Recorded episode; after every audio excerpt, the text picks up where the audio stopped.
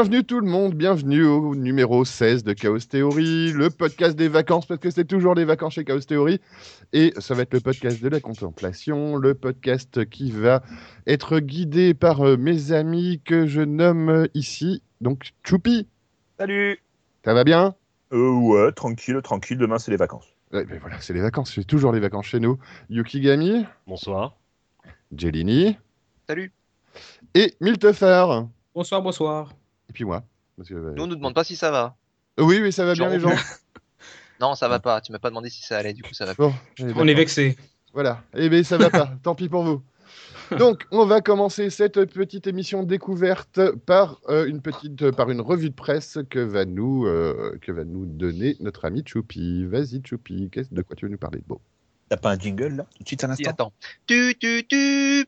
Tu, tu, tu, Tu, tu, tu, tu, tu, tu, tu. Ouais, on n'est pas encore très au point sur les jingles, ça va Mille, venir, mais pu le faire on, au cas, y, au cas où. on- on y travaille, mais c'est pas Allez. encore le cas. Allez, vas-y. Bon, alors, bienvenue dans la revue de presse de Chaos Theory épisode 16. Euh, Au Ouais. menu de notre revue de presse, nom de domaine, 3D, mort-vivant, voiture connectée et publicité.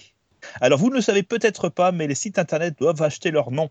Leur adresse, vous savez, les www.microsoft.com, euh, les euh, yahoo.fr et tout ça. Chaostheory.fr par exemple. Allez le Voilà, voir. voilà. C'est un, un site, Mhm. on l'a acheté. Allez, allez-y, c'est bien. Voilà. Et donc, on, ça s'achète, et surtout, ça s'achète, ça se loue plutôt, parce que d'une certaine manière, ça se rachète périodiquement. Les achats durent qu'un certain temps et il faut le renouveler. Alors, à votre avis. Qu'est-ce qui se passe quand on oublie de renouveler le nom de domaine? Eh bien, on a le cybersquatting, c'est-à-dire il y a quelqu'un qui peut vous racheter votre nom de domaine devant vous, euh, comme ça. C'est formidable. hein.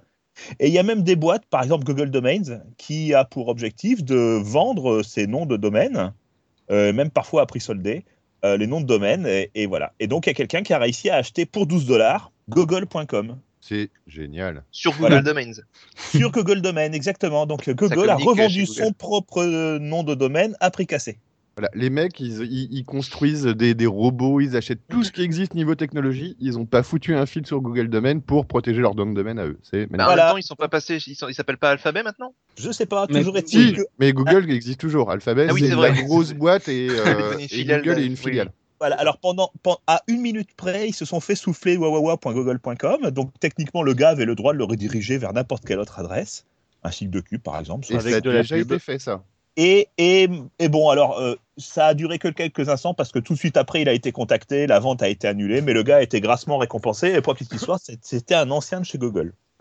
Mais comment ça se fait que la vente a été annulée en fait? Il... Bah, Parce que le mec, il a dit bon, vous ou, me faites un euh, chèque? Oui, c'est D'accord, ça. oui, c'est ils l'ont racheté quoi. C'est- Oui, Ah, oui, voilà. ça- Voilà. à mon avis, c'est souvent été. comme ça parce qu'il y a eu déjà une aventure avec whitehouse.com Oui. euh, où euh, le, sur le site de la Maison Blanche reroutait vers un site porno Voilà. parce que le site c'était .gov ou .org, ou Org, machin Oui, point gov, oui. et bah ils ont vite fait de le racheter. Bon, bon, voilà pour Google ils l'ont peut-être racheté. Pour Whitehouse je pense que le mec soit il est mort soit il est en tôle mais euh, mais voilà bon on s'arrange. Moi j'ai eu la même chose pour ma boîte. On s'est fait souffler notre nom de domaine et puis bah voilà tu payes euh, 15 000 dollars et puis les mecs ils font bah, bah, tiens regarde je te rends ton nom de domaine que j'ai acheté 12 dollars. C'est cool. Tu, tu veux Mais, dire euh, que si on met des, des photos de cul sur chaostheory.fr, on peut toujours dire que c'est pas nous quoi.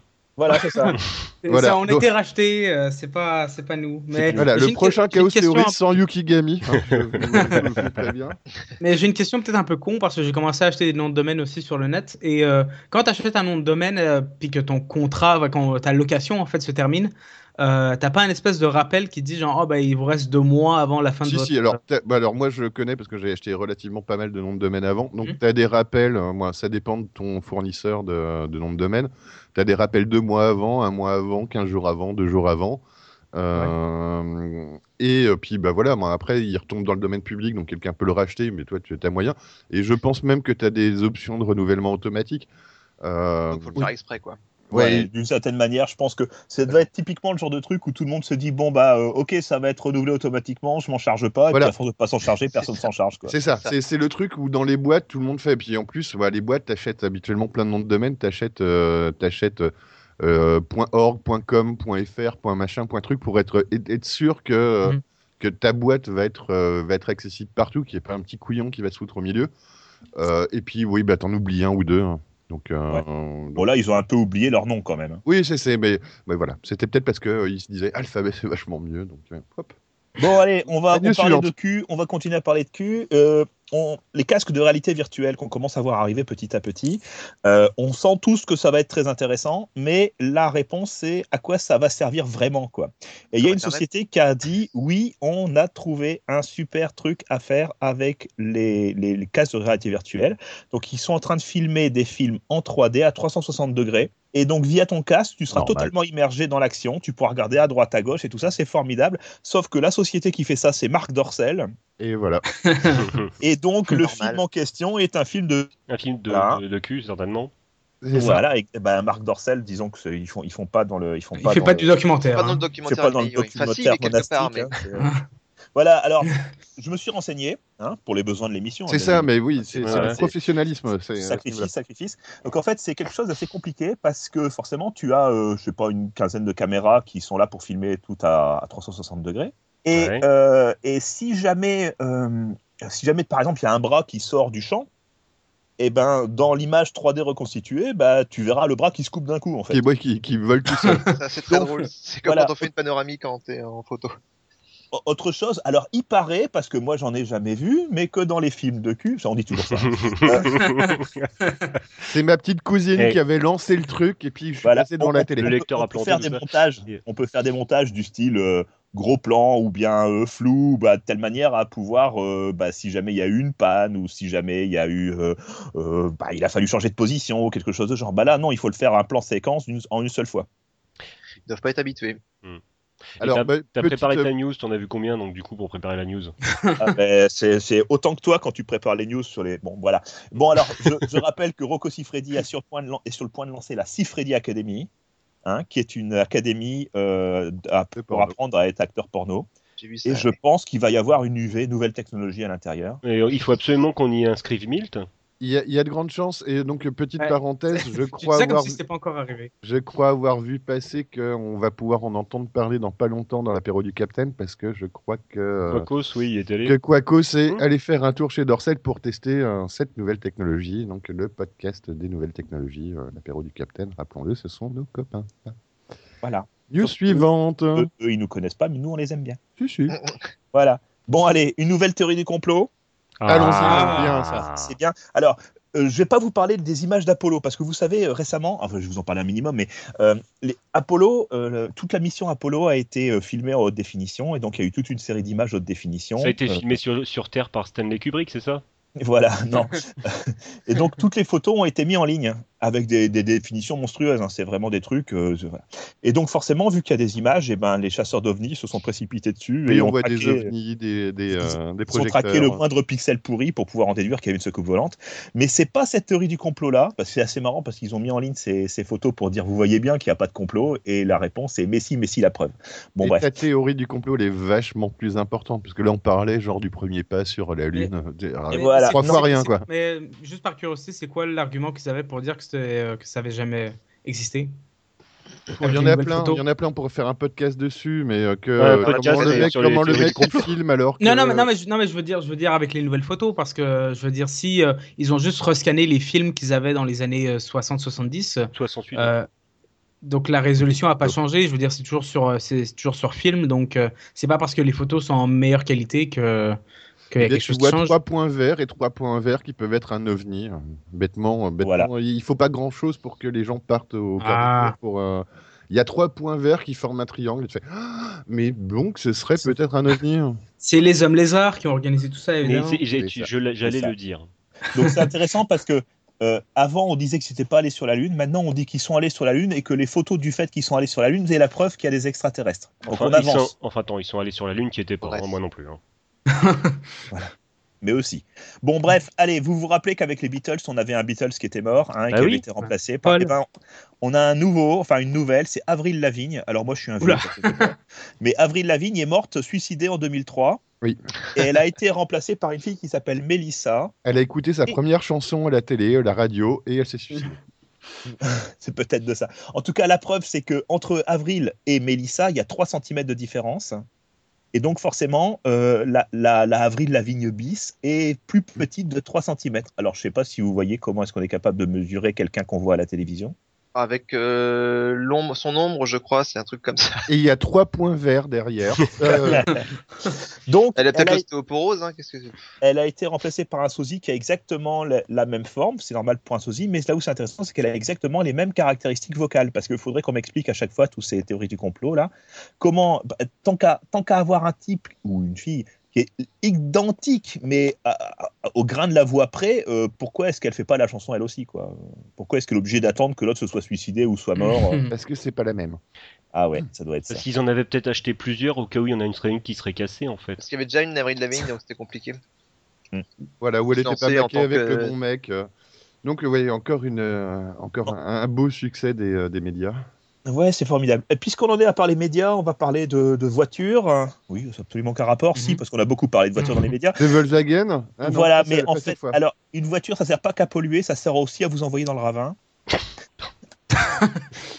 Oui, Alors, oui, il y a un piratage à distance, hein, on a vu ça récemment, mais aussi grâce à un bon vieux bug. Alors, il y a une Honda, par exemple, qui, euh, pour, euh, quand elle change de direction, euh, surutilise, mais de manière catastrophique, certaines pièces mécaniques et finit par exploser la direction.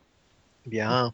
Pas- Et, et quand je dis exploser, c'est elle, elle la bloque dans la position dans laquelle elle est au moment où elle se bloque. Si tu es en train de tourner, bah, tu continues à tourner. Si tu es Oui, tout droit, bah, tu n'as pas Mais- attiré par le ravin précédemment. Oui, ou un mur ou quoi que ce soit. Quoi. Mais il n'y avait Ça pas eu une histoire d'un mec comme ça qui, euh, s'est- qui, a- qui s'était fait, cho- en, euh, qui s'était fait choper à rouler à 95 km/h dans une route à, dans une route à, 500 à 50. Et euh, son argument, c'était que sa voiture s'était bloquée parce que. euh, oui, il a un truc de c'était contrôlé de limitation manière automatique. Oui, oui, Ouais, c'est ça. Mm. Puis, on, on a, euh, on a eu un exemple aussi d'une fille qui était rentrée à 190 sur, une, euh, sur un péage d'autoroute en disant que c'était sa, c'était sa, son régulateur de vitesse qui l'avait bloqué. Oui, c'est ça, c'est Ça, ça. que je avec, pensais, 4 oui. grammes, avec 4 grammes par bras, puis elle a Dans fait Ah, bras. c'est ma voiture Voilà. qui m'a donné de l'alcool. Voilà, toujours, ah bah, je, je viens de voir qu'on a trouvé du sucre et de l'alcool sur une comète. hein. Donc euh, les nains vont envahir la comète. ouais. Bon, alors, donc là, ce que je voulais dire, c'est que c'est un bug logiciel en fait. Là où c'est intéressant, c'est qu'avant c'était des bugs mécaniques. hein. Bon, le truc était mal foutu. Là, c'est un bug logiciel, c'est-à-dire que c'est parce qu'il y a un bug dans le système de contrôle de la voiture que ça provoque le blocage de la direction. Donc, comme on va de plus en plus vers des voitures de plus en plus sophistiquées, eh ben, on peut s'imaginer que bah, l'augmentation du nombre de voitures provoque l'augmentation du nombre de bugs constatés, Et- ce qui oui. fait qu'on va bien s'amuser dans les années à venir. Et ça revient un petit peu sur ce dont on avait déjà parlé dans un ancien podcast, sur les piratages des avions, etc. etc., Ah, Vous avez vu Exactement. Minority Report Ça fait envie, hein Ah ben on va en parler après. Ouais, c'est cool. Bon, alors ceci dit, euh, ceci dit, les voitures entièrement connectées et co- qui, se conduisent toutes seules, c'est pas pour tout de suite parce que euh, on a un peu l'impression qu'en Europe, personne n'a envie de voir ces voitures en fonction. Alors, je vous explique. Dans le code de la route, par exemple, en cherchant bien, on s'est rendu compte qu'il faut que ce soit un humain qui actionne le clignotant en cas de changement de direction. Bah, c'est ils marqué. font tout automatique sauf le clignotant. Ah oui, c'est ça. Ça va être vachement facile. plus- Donc, donc, ça veut dire que attention, je, attention, je change de direction. Il faut que l'humain qui est en train de discuter ou de faire autre chose avec sa dame à côté, euh, il appuie sur le clignotant pour pouvoir changer la direction. Avec sa dame, mais c'est dégueulasse, en plus il est mort. C'est beau, moi j'applaudis. Voilà. Comme Ben Laden, voilà, tout ça. C'était pour resituer. Ouais, bravo. On n'explique pas les blagues, sinon il tombe à plat. Merci. J'étais pas tombé à plat avant d'ailleurs, peut-être. Voilà, Non, mais je vais est faire comme si je. Je vais faire comme si je l'avais comprise.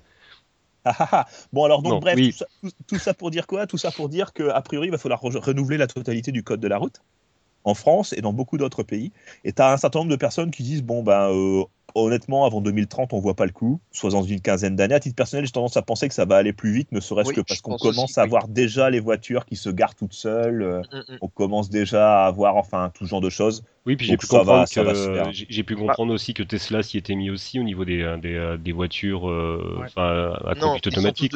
Ils sont tous dessus en fait, Mm. mais euh, le problème c'est pas tant la voiture, c'est l'infrastructure qui va autour, je pense. Oui, et puis surtout le code de la route qui doit être renouvelé. Mais ceci dit, quand Google, Apple et tout ça vont arriver, ils vont voir le gouvernement français en disant tiens, ce serait bien que votre code de la route il soit changé. Il, il ira même pas voir le gouvernement français, il ira voir l'Europe directement. On nous pondra un truc et comme par hasard, ce sera fait rapidement. Donc je m'en fais pas trop, mais toujours est-il qu'il y a quand même encore deux trois petits trucs. Sachez que si jamais vous voyez une voiture qui, en changeant de direction, met automatiquement le clignotant, et elle est en infraction du code de la route, et c'est mal. Mais euh, je pense pour moi le plus gros problème de ces voitures automatiques, c'est pas tant euh, les infrastructures ou euh, le code de la route, c'est surtout le fait qu'à un moment il va y avoir une espèce de transition entre euh, on aura sur les routes des voitures automatiques et des personnes qui continuent de conduire. Et euh, de ce que j'ai lu, les- la plupart des tests, lorsque des Google, euh, lorsque des Google Cars étaient, étaient en cas d'accident, c'était tout le temps la faute du conducteur humain qui était derrière ou devant et jamais Oui. la faute de la voiture. Mmh. Sauf une fois, sauf une fois où euh, elle, a, elle a suivi bien le code de la route, là où un humain aurait bricolé, et, euh, et forcément elle s'est plantée parce qu'elle a suivi le code de la route. Sauf bon, une fois où c'était une Honda. Bon, je change de sujet, les bloqueurs de pub. Arrêtez de me mettre des vents. Moi, j'explique plus les blagues. hein. Maintenant, je faire ma gueule. Bien, les bloqueurs de pub. Vous, vous avez une idée du prix euh, Parce que forcément, les pubs, elles sont émises par des gens qui comptent en faire de l'argent. Donc, si on met un bloqueur de pub, on fait perdre de l'argent à ces, ou de l'argent prévu à ces émetteurs de pub. Et euh, bon, alors, je vous ai déjà indiqué le prix, mais euh, quel est le prix que fait perdre, quelle est la quantité d'argent que fait perdre les bloqueurs de pub pour les PC, pour à ces émetteurs de pub Moi, j'ai une petite idée. Ah, dirait 22 dirais- je dirais milliards. ça- ouais, 22 milliards, quelque chose comme ça, un truc du genre. Exact, exactement. Ça se compte en milliards, ça fait 22 milliards de dollars, donc à peu près une vingtaine de milliards d'euros. Et éventuellement cette news ailleurs avec 22 millions, mais je précise que quand que billion c'est milliards. hein. Enfin, je dis ça, je dis rien. Enfin, bon, bref, pas millions. Bref, 22 milliards de dollars euh, qui sont perdus chaque année, enfin pour l'année prochaine, c'est 2015 pour 2016. euh, en évaluation à cause des bloqueurs de pub rien que sur le PC. Je rappelle que parallèlement à ça, depuis euh, il y a peu, je crois que c'est le mois dernier, la moitié des publicités qui ont été consultées sur le net l'étaient sur des portables. Donc Mm. on peut raisonnablement faire x2 à ce chiffre. Il y a de grandes chances, ouais. Donc ça, ça veut dire quoi? Il y a une guerre qui va s'ouvrir et qui est déjà ouverte d'ailleurs entre tout ce qui est bloqueur de pub et tous les émetteurs de pub. De la même manière, on voit arriver certains bloqueurs de pub qui discutent avec des émetteurs en disant que s'ils donnent suffisamment d'argent, peut-être qu'ils laisseront passer leur pub. Ça fait un peu un racket. hein. On a vu Google qui a euh, euh, on a vu Google qui a eu un bug. À un moment donné, ben, euh, AdBlock euh, était capable de bloquer tout ce qui était publicité sur YouTube. Et ben, comme par hasard, ben, il n'arrivait plus. C'est pas de chance. hein. Alors Google a dit oh c'est un bug en fait, euh, euh, c'est pas de notre faute, on n'a pas fait exprès de bloquer le, le ad blocker, mais c'était un bug, hein, vous en faites pas. Voilà.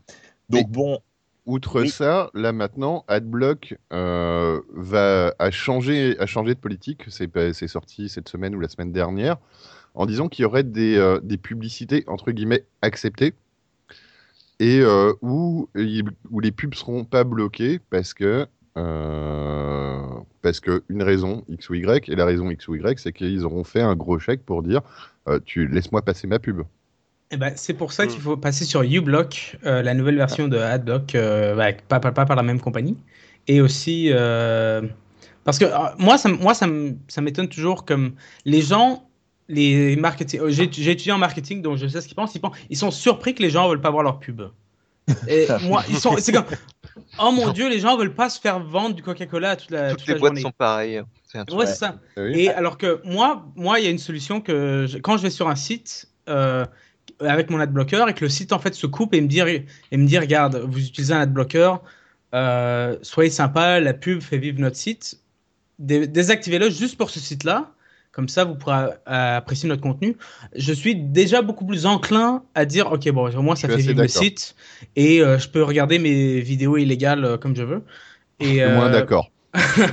bah, si tu vas sur un site comme Kiss Cartoon ou Kiss Animé pour voir un animé ou une émission télé, Pour voir Rick and bah, Morty. Euh, par exemple. Youhou.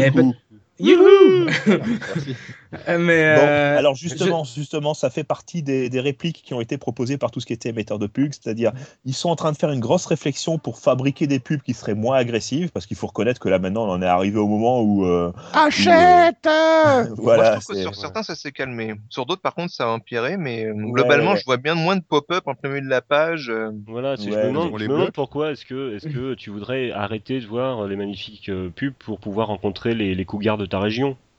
surtout Faut qu'en plus, je shit. désactive Eh. Adblocks, moi. surtout qu'en plus, vu ton âge, c'est toi la cougar vis-à-vis de la fille. Enfin bon, bref. Putain. Bon, toujours est-il qu'il y a, y des, tec- des technos qui ont été mis en place pour flinguer les adblockers. Et en particulier, c'est Build, par exemple, qui dit bah, euh, ou bien tu t'abonnes, ou bien tu supprimes ton adblocker, ou bien tu vois rien. Au moins, c'est plus Mais- facile. au moins, c'est honnête. Au moins, je trouve Oui, ça oh. plus, plus correct que avoir, être, euh, avoir euh, carrément toi, ta rétine imprimée par une publicité que tu n'as pas envie de voir. Bientôt, Voilà, bientôt. Et, et- et sur certains sites web, tu as plus de la moitié de la surface qui est pris par des pubs. Quoi. Donc, Oui, il y a un moment donné, il faut c'est- arrêter. C'est un grand débat qu'on voit, qu'on voit sur pas mal de sites aussi, justement, sur, en ce moment, sur la, la monétisation de, des sites, comment, comment ils vivent? Avant, ils vivaient par la pub, ils se rendent compte que maintenant, de plus en plus de personnes ont adblock. Je sais plus, j'avais vu quelque chose, mais euh, même Bah, si, on en est à, si on en est à bouffer 22 milliards de dollars. euh, Oui, mais même voilà, mais ça, ça représente, euh, je crois que ça représente, je peux, peux me tromper, mais 40% des gens ont adblock. Ça Ouais. paraît peu, mais c'est relativement énorme Hmm. quand même, parce que tout le monde n'est Ouais. pas forcément informé. 40% des internautes, ça me semble beaucoup, moi, effectivement. C'est, ouais, non, euh, non, non, non, non, il y a plusieurs millions, il y a plusieurs centaines de millions d'utilisateurs d'AdBlock. mais moi, voilà, ça, ça vient vite hein, quand on euh, quand on te donne un petit peu la recette pour dire, ah tiens, regarde, t'auras plus la pub qui te fait chier. Bah, Il y a aussi les, les enfants qui le mettent sur, di- direct sur le PC des parents parce que Mm. bon, Mais euh, mais euh, Bah, je pense qu'il faudra qu'on reparle de tout ce qui est modèle économique un jour. oui, dans et un je pense qu'on va faire une émission, on fera une émission là-dessus, d'ailleurs, sur, les modèles économiques. éco, ou- ouais. Non, mais il y Ouais. a du rêve. Non, mais il y, a- il y a de quoi faire entre les Ah jeux non. vidéo, les DLC, les, euh, les pré-ventes, etc. et euh, les pubs et euh, les Ouais, adblockers. Je pense qu'il y a de quoi parler un petit peu. Par exemple, le fait que Apple est en train de tenter de détruire la totalité des, des émetteurs de publicité, rien que pour pouvoir imposer euh, son propre style, Les siennes, ouais. Voilà, et qu'il avait permis de mettre des adblockers sur son nouvel OS, et que dans la foulée, il a supprimé tous les, les accès à tous ces adblockers parce qu'il s'est rendu compte que ça bloquait tout, même son propre centrale de publicité. Même si c'est dommage, c'est tragique. Mais officiellement, c'est pas pour ça. hein. Officiellement, c'est parce que tu comprends, ça nécessitait un mot de passe administrateur et on voulait vérifier que ça. bla bla bla bla. Et tu, tu, tu dis que je crois au complot, mais euh, sois gentil avec Apple. Je suis gentil, je suis, je suis gentil avec Apple.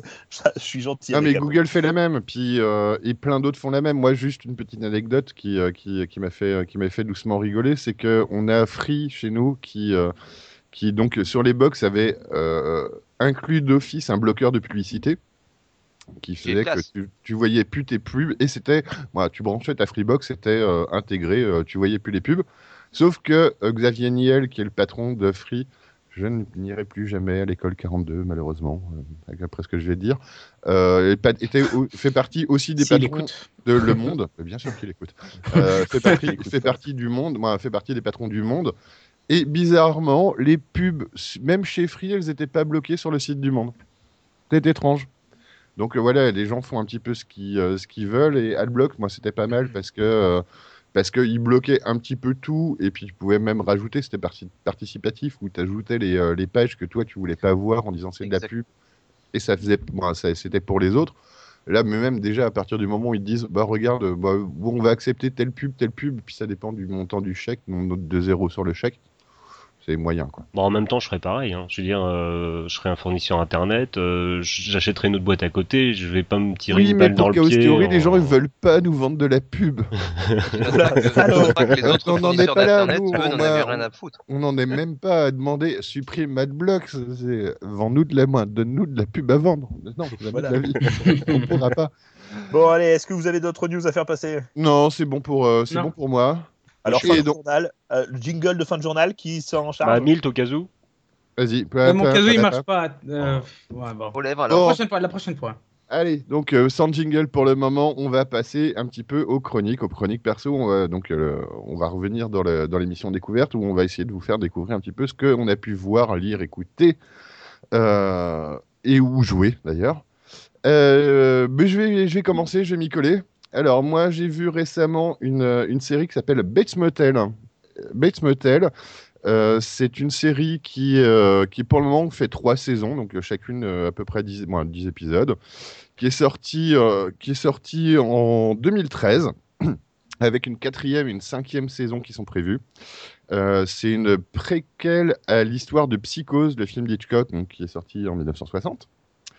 Euh, et qui va, qui nous met un petit peu en place euh, les, euh, les protagonistes de, euh, du film, c'est-à-dire Norma et Norman Bates, donc la mère et le fils, où Norma euh, euh, vient d'acheter. Pardon? Pas de spoil, va pas nous spoiler psychose, personne l'a vu. Oui, c'est ça. Je, ne- je ne vais, je vais essayer de pas trop trop spoiler.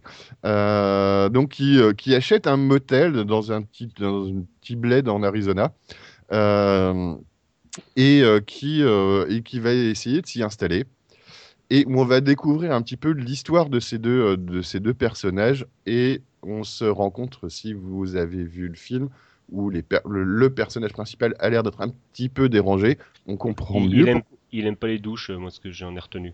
Oui, bah c'est c'est Comme Milt. Ah, Milt, il aime bien les douches. Ah bah, Mais, ça, ça euh, dépend mais- du contexte. Hein. voilà. Donc euh, oui, qui n'aime pas les douches. Euh, oui, on comprend que euh, bah, voilà, la série va expliquer un petit peu pourquoi ce personnage principal du film serait un petit peu dérangé. Et on le comprend relativement vite dans le sens où euh, quand la série commence dès le premier épisode, ça doit être des 15 premières minutes, dès que euh, Norma et euh, Norman arrivent dans l'hôtel, Norma se fait violer par euh, l'ancien propriétaire du motel qui a dû le vendre parce qu'il avait plus de thunes. Euh, le temps qui tourne la tête, heureusement, Norman était là, la somme. Euh, sa mère lui dit d'aller euh, chercher de quoi nettoyer. Quand il revient, elle l'a poignardé le mec une quinzaine de fois. Oh boy. Et Ça quand il donne euh, il était encore dedans ou pas? Je ne sais, je ne sais plus. Il faudra que je re-regarde euh. la série. Euh, donc bref, ça donne, ça donne une petite idée, euh, une petite idée de pourquoi ce gamin est un petit peu dérangé. Donc, euh, il a 17 ans à cette époque-là, le môme. Et euh, donc, on, on- on part sur une série où il y a plein de choses dans le genre qui, se- qui, qui se passent, où elle va essayer de, entre guillemets, s'intégrer dans une ville où ça va pas être facile de promouvoir son motel. Alors que pas de bol, euh, en plus la rocade qui passe à côté du motel, de, qui passe à côté du motel, euh, à côté de la ville, risque d'être détournée et de passer à côté, donc elle va plus pouvoir y arriver. Dommage. Bref, c'est un, un- un contexte qui est très très glauque où, où, euh, l'histoire est, est- est bien est, est bien menée. Donc on, on est dans, vraiment de- dans une histoire un petit peu noire. Euh, où, vas-y. Non, je suis en train de me demander, est-ce que dans la série ils expliquent de quoi ils vivent? Parce que euh, dans le, le film Psychose, que, que j'aime beaucoup ce film, mais je me suis toujours demandé comment le mec pouvait continuer à vivre en ayant euh, trois clients, euh, dont euh, trois qui arrivent, deux qui repartent, Et ben c'est un petit, tous c'est les un six mois. ça. Et donc c'est, on se rend compte que Faut pas chez sa mère, tout va bien. c'est c'est des gens qui sont pas très très sains, mais qui habitent dans un endroit qui est pas très très sain. Toute la petite ville à côté, elle vit euh, de la récolte de, euh, du cannabis. Euh, Il y a des trafics d'esclaves, il y a, il y a- il y a plein de choses. Donc, euh, ils n'arrivent pas forcément dans un truc très très sain. La, Et- la, la série se passe en, en- en quelle année? Parce que le film il date des années Alors. euh, 60, je vais peut-être me faire assassiner par un de mes collègues. Oui, c'est Mais- ça, il- ça, ça se passe dans les années 60. Mais donc, le film, moi, la série, elle, est euh, complètement contemporaine. C'est-à-dire euh, les, euh, les personnages, ils ont euh, des, euh, des smartphones, ils s'envoient des SMS, etc. Ok. Ça Ils ont peut- joué à la Sherlock, quoi. Ça peut, ça peut frustrer un petit peu. Moi, c'est euh, vrai que j'ai regardé le film juste avant de regarder la série, parce que je me suis dit, il faut que je revoie un petit peu, que je me rappelle ce qui se passe. Ça peut, ça peut être assez dérangeant. Euh, et bon, voilà, ce que je voulais dire, c'est qu'on n'était déjà pas obligé d'avoir vu le film pour regarder la série, parce que la série se tient très bien toute seule. Voire même, si on n'a pas vu le film, c'est pas, ça peut être même mieux parce qu'on peut être dérangé sur le, le, le, le conflit temporel. Je crois qu'on en a parlé il y a pas longtemps euh, dans une émission. On en parlera dans le futur. On en parlera dans le voilà, futur, c'est pas enregistré. Euh, donc, donc, euh, donc voilà. Après, euh, donc c'est bien mené. Il y a, il y a, il y a du suspense. euh, les épisodes, les épisodes sont bien faits. Les acteurs sont relativement bons. Euh, on comprend bien, bien pourquoi le, le gamin va être dérangé. Et d'ailleurs, c'est un petit peu moi quelque chose qui me gêne. C'est que là, là, pour le moment, moi j'ai vu les deux premières saisons. Il y a une troisième saison qui existe. Il y a une quatrième, une cinquième saison qui existe. Et euh, je me Ouais. je me demande comment ça peut être une préquelle à un film, parce que avec le nombre de cadavres qui finissent par euh, s'en- s'entasser déjà dans les deux premières saisons, tu te demandes comment le gamin, euh, ben, co- co- comment, euh, co- comment dans le film, il est, il est pas arrêté en tôle, mort ou quoi que ce soit, parce que euh, Tu as vu Dexter? Oui, d'accord. Bo- bonne, euh, bonne comparaison. oui, mais ils sont pas aussi Ah. doués justement. Toi, c'est vachement plus Oui, c'est vrai qu'ils sont plus brouillons, oui, c'est des tarés. euh, ils, alors ils sont que vachement à plus se maladroits et euh, et, euh, et, euh, et même la mère, moi, voilà, pour moi, elle- donc euh, dans, euh, dans, dans le film, on se rend compte que la mère a traumatisé un petit peu, un petit peu son gamin. Là, elle le surprotège et on voit qu'elle est prête à tout pour euh, protéger son môme. Son môme qui euh, devient de plus en plus bizarre, qui a des absences, qui a des blocages, qui, euh, se rappelle plus bien ce qu'il a fait et euh, bah, elle se doute bien qu'il y a un truc qui déconne et elle essaye de le surprotéger, quitte à euh, user de ses charmes, donc de coucher avec le shérif, de, de, de, de faire, ben, de- de- d'utiliser euh, ses charmes pour protéger un petit peu son truc, pour euh, arriver à survivre dans cet endroit-là. Et on le sent bien pour protéger le môme. Ce qui se Euh, passe aussi, c'est qu'ils sont chez les bouseux, donc euh, ça ah, aide. ben, ça, Oui, pour être aide. les bouseux, ils sont chez les bouseux. Bah oui, oui, parce que euh, je, je rappelle que Psychose, tout comme Massacre à la tronçonneuse, étaient tous les deux euh, inspirés de l'affaire Ed Gein, en fait, qui était un gros bouseux euh, américain euh, qui, euh, qui avait massacré pas mal de personnes, qui, qui- il empaillait lui aussi des, des animaux d'ailleurs comme dans Psychose, et qui avait pas mal traumatisé les, les États-Unis à ce moment-là. Donc effectivement, dans un coin complètement isolé, il y a des trucs qui mettent plus de temps en fait à à, à, surface, Et est-ce que justement, mais bon, Ed Gein, euh, c'était un mec, je veux dire, c'était vraiment de- les rednecks, quoi. Est-ce que là, le- le- l'environnement est très, très redneck aussi? C'est vraiment la grosse C'est relativement redneck. C'est euh, oui, c'est campagne- c'est provincial, mais c'est pas non plus redneck à fond, je trouve. Ouais, voilà, c'est pas c'est pas complètement redneck, mais euh, mais bah tu vois, je te dis, il y a le côté technologique qui fait un petit peu que déjà, moi, le- tout ce qui est communication est euh, vachement accéléré.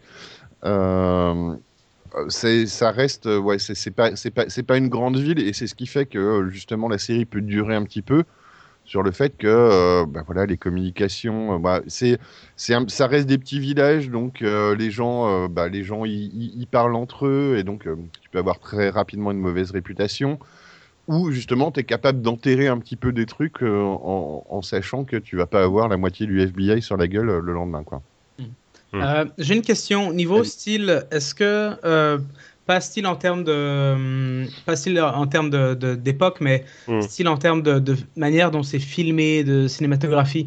Est-ce qu'on est proche du film de Psychose ou est-ce qu'on. Non. est- On est sur un format télé euh, de série Absolument pas. On est sur une série américaine bien faite, mais très Mm. très loin d'un Hitchcock. Et se Parce que justement, moi j'aurais trouvé, j'aurais trouvé ça génial, euh, l'idée d'une série avec un style et une ambiance Hitchcockienne. Ouais, mais sur une Euh, série, je suis pas sûr que qu'on Et puisse c'est faire. ça qui me fait peur. C'est ça qui me fait peur, c'est que cette série, on- ils vont faire, ils vont aller jusqu'à la cinquième saison et euh, cinq saisons euh, de 10 épisodes pour expliquer le trauma, ouais, le trauma, le trauma du gamin.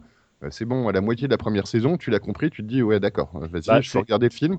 Et là, 5 saisons, 50 épisodes. Ça- euh, j'oserais un comparatif avec la série Hannibal en fait, où c'était aussi les, euh, les, les aventures d'Hannibal Lecter. Bon, du fait. coup, je crois qu'ils ont été obligés de, enfin, je- il est arrêté ou ils ont dû euh, plutôt. Non, Non, ils, ont, la- ils ont fait trois saisons. Ouais. Mais Euh, ceci dit, moi, la troisième m'est un petit peu tombé des yeux parce que ben, euh, ça relance du.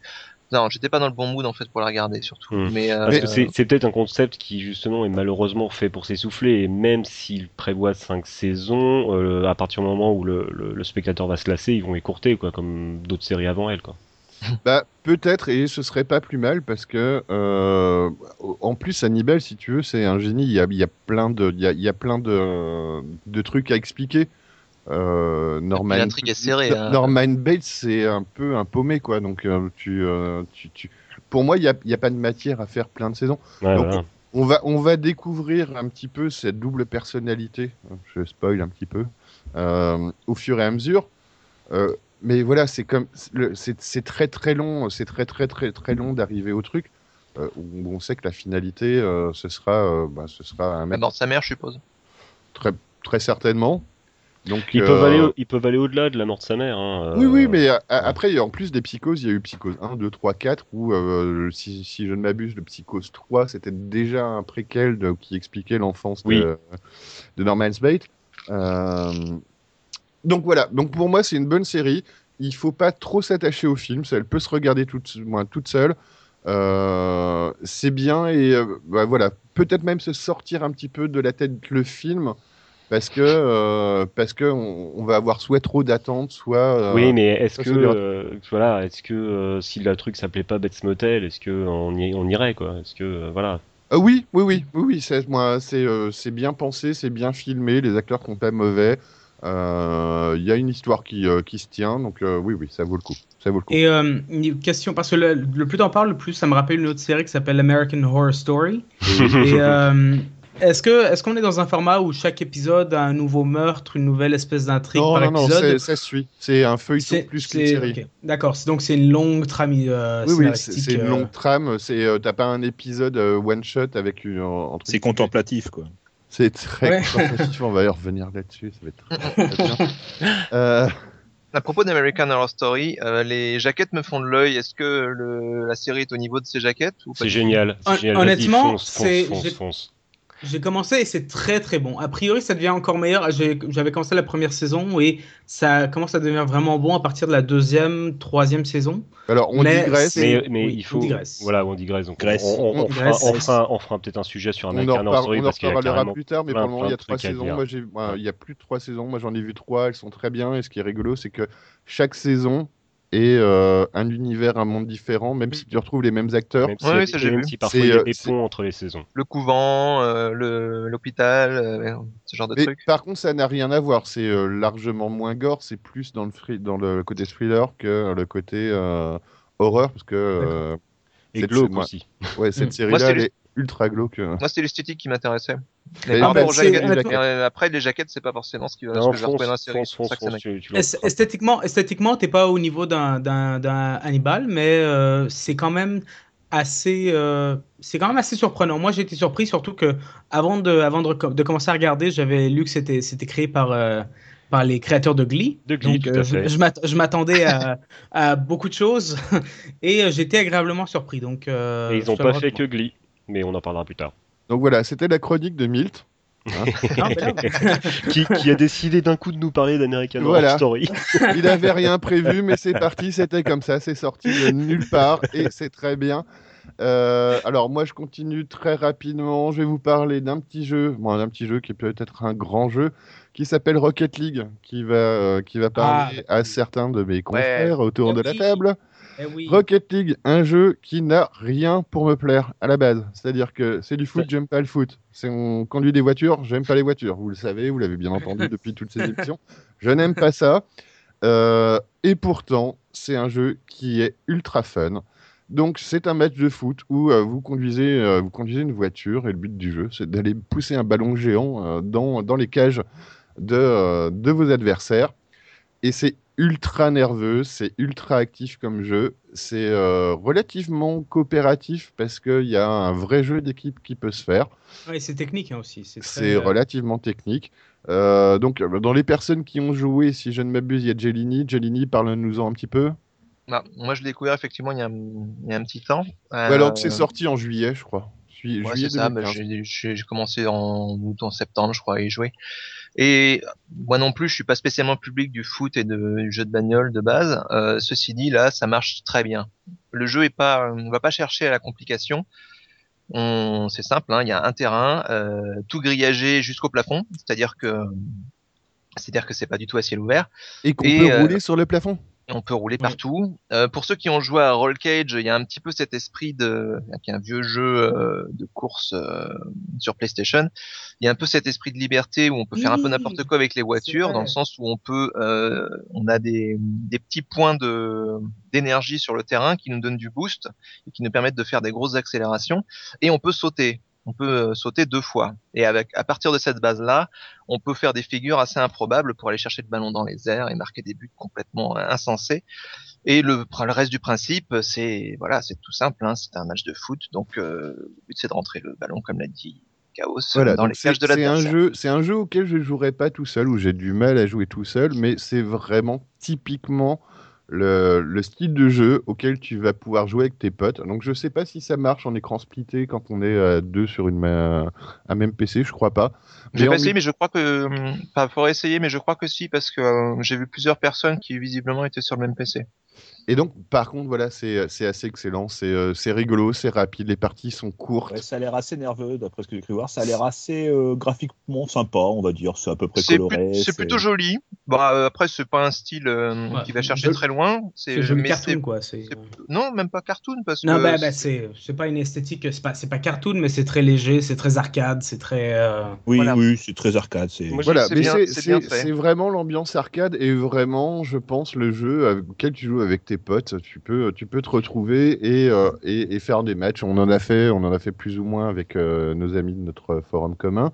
Mhm. Euh, voilà, c'est c'est super sympa. Les parties, les parties vont vite. On sait, on- la découverte est, est pas dure, la jouabilité est pas compliquée. euh, c'est une bonne courbe de progression quand même. Hein. Ça, Il y a- ça il y a se joue à la manette hein Ça se joue à la manette sur Oui, ça se c'est- joue, c'est ça peut mieux à la manette, clavier, mais c'est préférable à la manette quand ouais, c'est mieux à la Moi, manette. j'a- j'aurais quand même une question. Euh, te connaissant Chaos, comment ça se fait que tu as mis un moment la main sur un jeu de foot et de bagnole? Eh bien, parce que c'est, euh, j'avais envie de jouer avec mes potes, j'avais envie de trouver un, un jeu où on pouvait se réunir et, euh, et passer des bons moments. Et personne voulait jouer à King of Fighter 15 avec lui. Oui, c'est ça. Ils en avaient marre de perdre. Euh, mais euh, non, mais voilà, c'était, euh, ça, ça sortait justement du, euh, du jeu de baston où c'est du 1 contre 1. Tu peux monter des équipes à 1, 2, 3, 5, je crois. On 4, donc, donc du- jusqu'à du 4 contre 4. Et, et justement, parce que c'est, euh, c'est un truc, c'est très, tellement arcade que, euh, que tu rentres dedans tout de suite, tu comprends tout de suite comment ta, ta voiture, elle fonctionne.